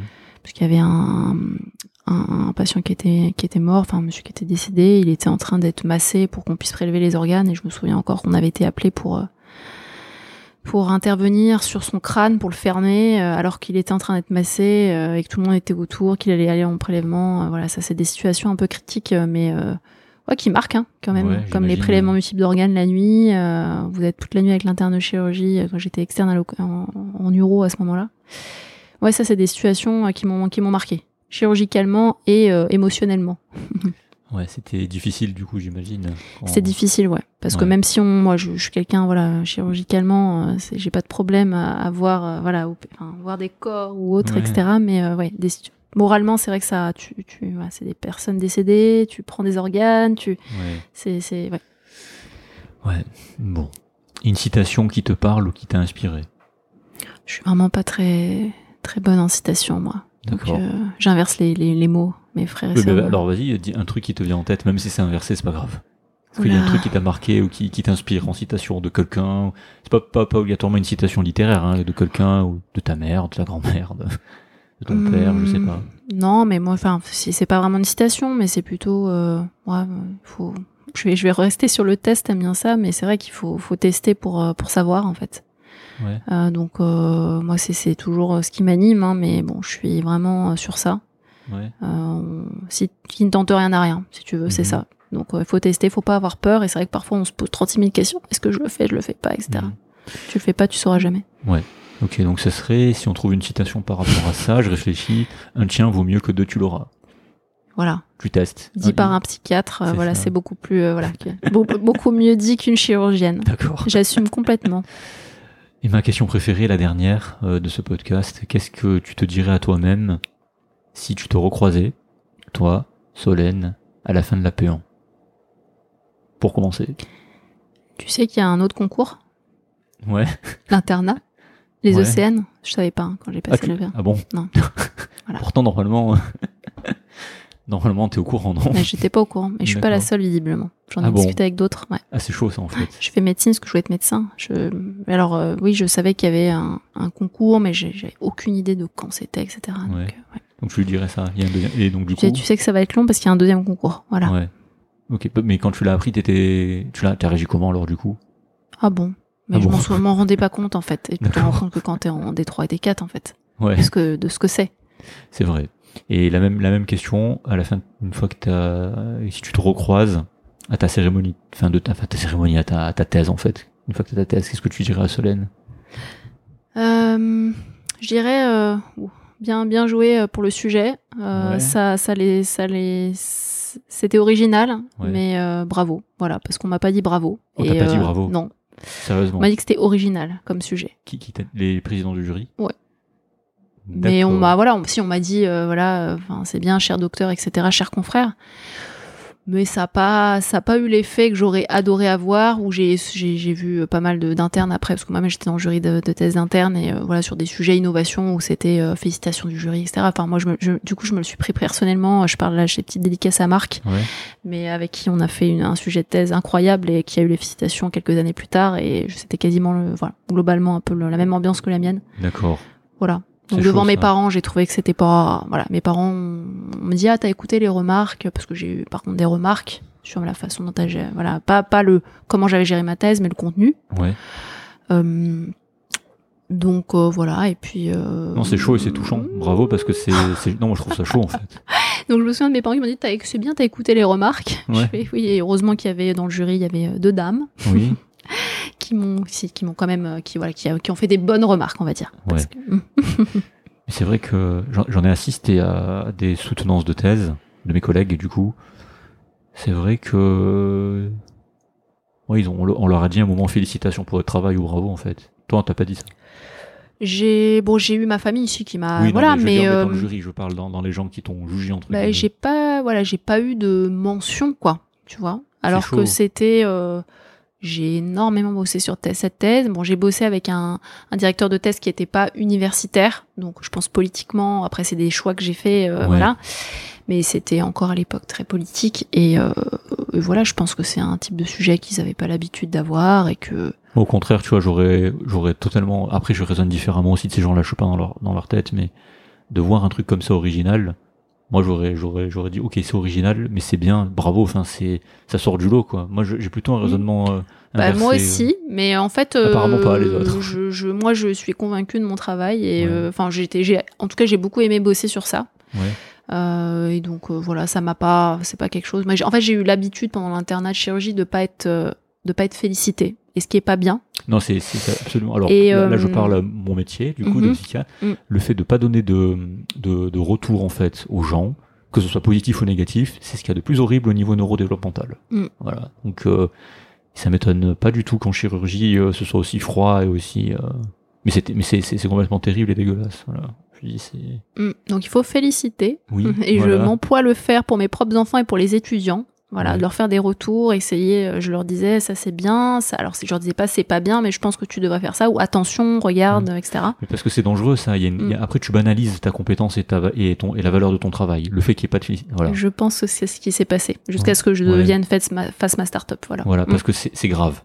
Moi, moi, je trouve ça, enfin, c'est c'est- pas normal en fait. Ça devrait pas exister. Enfin, c'est un combat que, par Mm. rapport à mon métier aussi. Mm, mm. Akurker est fait pour ça. hein. Enfin, Ouais. est fait pour justement euh, montrer que l'expertise médicale, elle est incroyable Oui. et que Mais elle elle- l'est, mais on- il faut pas avoir peur de le dire. Voilà. Moi, c'est un truc qui m'énerve, ça. Là, là, là. On va pas rentrer dans un truc politique là à la fin du podcast, Mm. mais la consultation à 25 euros en France, moi, elle, elle m'inquiète. Mm. Et ça m'inquiète énormément la, la direction que prend la médecine en France, dans le sens où on, est- on, on en parlait avec Joshua hier aussi, qui est très alerte, il est américain, il est vraiment natif américain, et même lui, c'est même lui qui le dit, il le voit. Donc c'est bien d'avoir un regard en fait d'un américain sur le système français. Et c'est lui-même qui m'a parlé de prolé- prolétarisation du médecin français. Mm. Et c'est vrai. Ouais. Et c'est c'est tristement vrai. Et pour la population, c'est normal d'avoir un médecin qui est accessible H24, qui est corvéable à merci. C'est normal en fait. Ouais, il a choisi de faire médecine, c'est normal. Non, en fait, c'est pas comme ça que ça se passe. On reste des êtres humains. Pareil pour le caissier, pareil pour le coiffeur, pareil pour le plombier. Il n'y a pas de. On a tous des rythmes, on a tous des familles, on a des. Voilà. Enfin, c'est au bout d'un moment. Et puis voilà, euh, la consultation à 25 euros. euh, je sais qu'il y a des syndicats qui essayent de faire des choses et je suis tant mieux. Bravo à eux parce que c'est pas facile dans le contexte politique dans lequel on est. Mais honnêtement, s'il y a bien un pays où la médecine, et ce que tu essayes de réaliser avec Acturcare, et c'est très bien, où la médecine elle est absolument pas valorisée à la hauteur de, de, de, de, de ce qu'elle est, c'est bien en France. La consultation la plus faible d'Europe, etc., etc. Aux USA, et ça, je vous le dis, vous, vous discutez et c'est pas des bêtises. Hein. Je discutais avec des, étudiants hier sur euh, sur le campus hein, de, de Harvard du coup, ou même avec des taxis. Quand vous leur expliquez un peu ce que vous faites dans la vie, ce qui vous intéresse et tout, et que moi je dis jamais, je suis médecin, je dis jamais, je me présente jamais comme ça en fait. Mais quand quand quand t'arrives à cette question-là, qu'est-ce que tu fais dans la vie, tout ça? Quand tu dis ici aux USA, je suis médecin, les gens ils sont en mode ah c'est génial, euh, bravo à toi, euh, félicitations, tu vois. Il y a une vraie, même les, il y a une vraie valorisation des compétences médicales ici parce que tu apportes énormément aux gens en fait au niveau économique. Ils se rendent compte que s'il n'y a pas de médecin, s'il n'y a pas de garant de la santé, un médecin, infirmier, tout ce que tu veux dans le soin, il n'y a pas d'économie, il n'y a pas de Mm. PIB. Mm. Le PIB c'est l'énergie en premier, mais qu'elle soit fossile ou humaine. Si les êtres humains n'ont pas l'énergie, sont malades, euh, ne peuvent pas travailler, il n'y a pas de PIB, donc il n'y a pas de Mm. richesse. Ça en France, il y a un gros problème avec ça. Au niveau des mentalités, même des médecins, hein. il y a des médecins que pour eux c'est normal hein, d'avoir une consultation à 25 euros. Non, voilà, c'est pas normal. Euh, Il y a qu'en France, où, je vous le dis, il y a qu'en France où vous trouvez ça normal.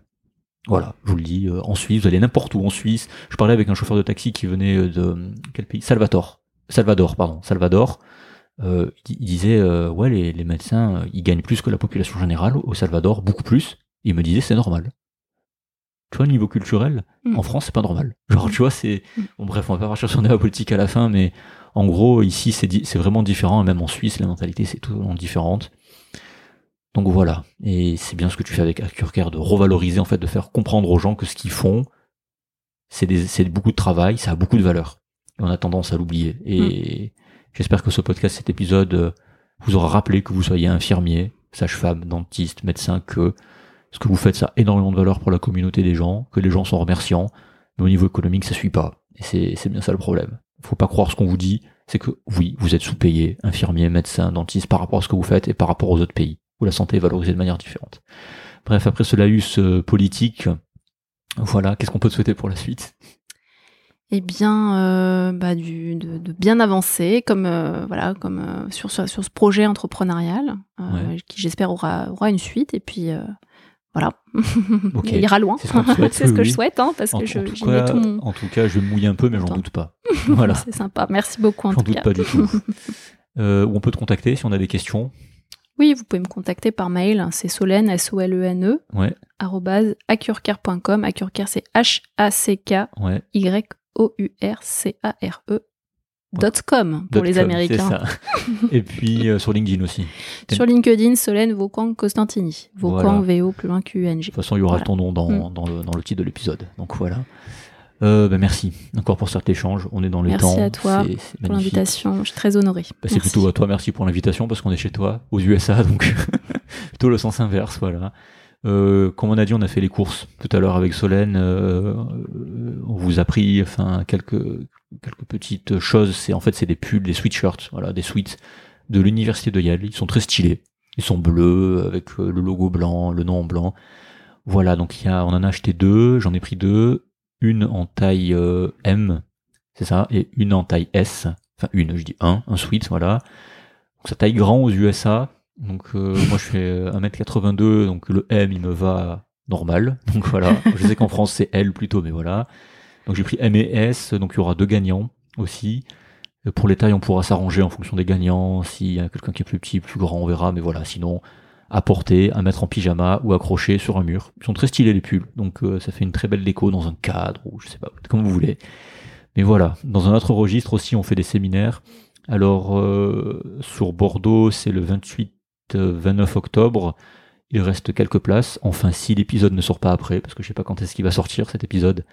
Donc on verra, mais sinon, si jamais on refait une session à Paris, là l'épisode sera déjà sorti, hein. on refait une session à Paris le 9 et 10 décembre 2022, c'est toujours vendredi samedi. Il reste quelques places, même si on a, même si on aura ouvert les inscriptions juste il y a pas longtemps, il y a déjà des gens qui ont, qui ont manifesté leur intention de venir, donc il reste quelques places. Voilà, c'est bien, c'est bientôt complet. Donc nous on se retrouve pour un nouvel épisode très bientôt. Voilà, euh, la parenthèse USA s'achève pour Medit Frou. Euh, n'hésitez pas, enfin c'est pas n'hésitez pas, c'est mettez 5 étoiles sur Apple Podcast et Spotify avec un commentaire. Ça nous aide énormément pour le référencement et ça met toute la communauté en avant et ça grâce à ça en fait ça, ça nous a permis pendant l'été alors qu'on a sorti aucun épisode de rester dans le top Apple Podcast en développement personnel et moi je trouve ça énorme pour un petit podcast comme ça qui est vraiment de, de niche on va dire ça comme ça bah, qu'il soit visible donc c'est grâce à vous que qu'on est visible et encore encore merci est-ce que tu avais une chose à, à ajouter? Non, mais merci, bravo pour le podcast, parce que je pense que ça, ça va tout à fait dans, dans la vision aussi euh, que j'ai du projet à Curquière. Donc, euh, valoriser euh, les expertises des professionnalités, et pas uniquement dans le soin. donc, c'est super, et j'ai découvert, grâce à vous, des, des, des professionnalités voilà, tout aussi incroyables les uns les autres. Donc, merci aussi pour, pour ce que vous faites. Eh ben, merci beaucoup.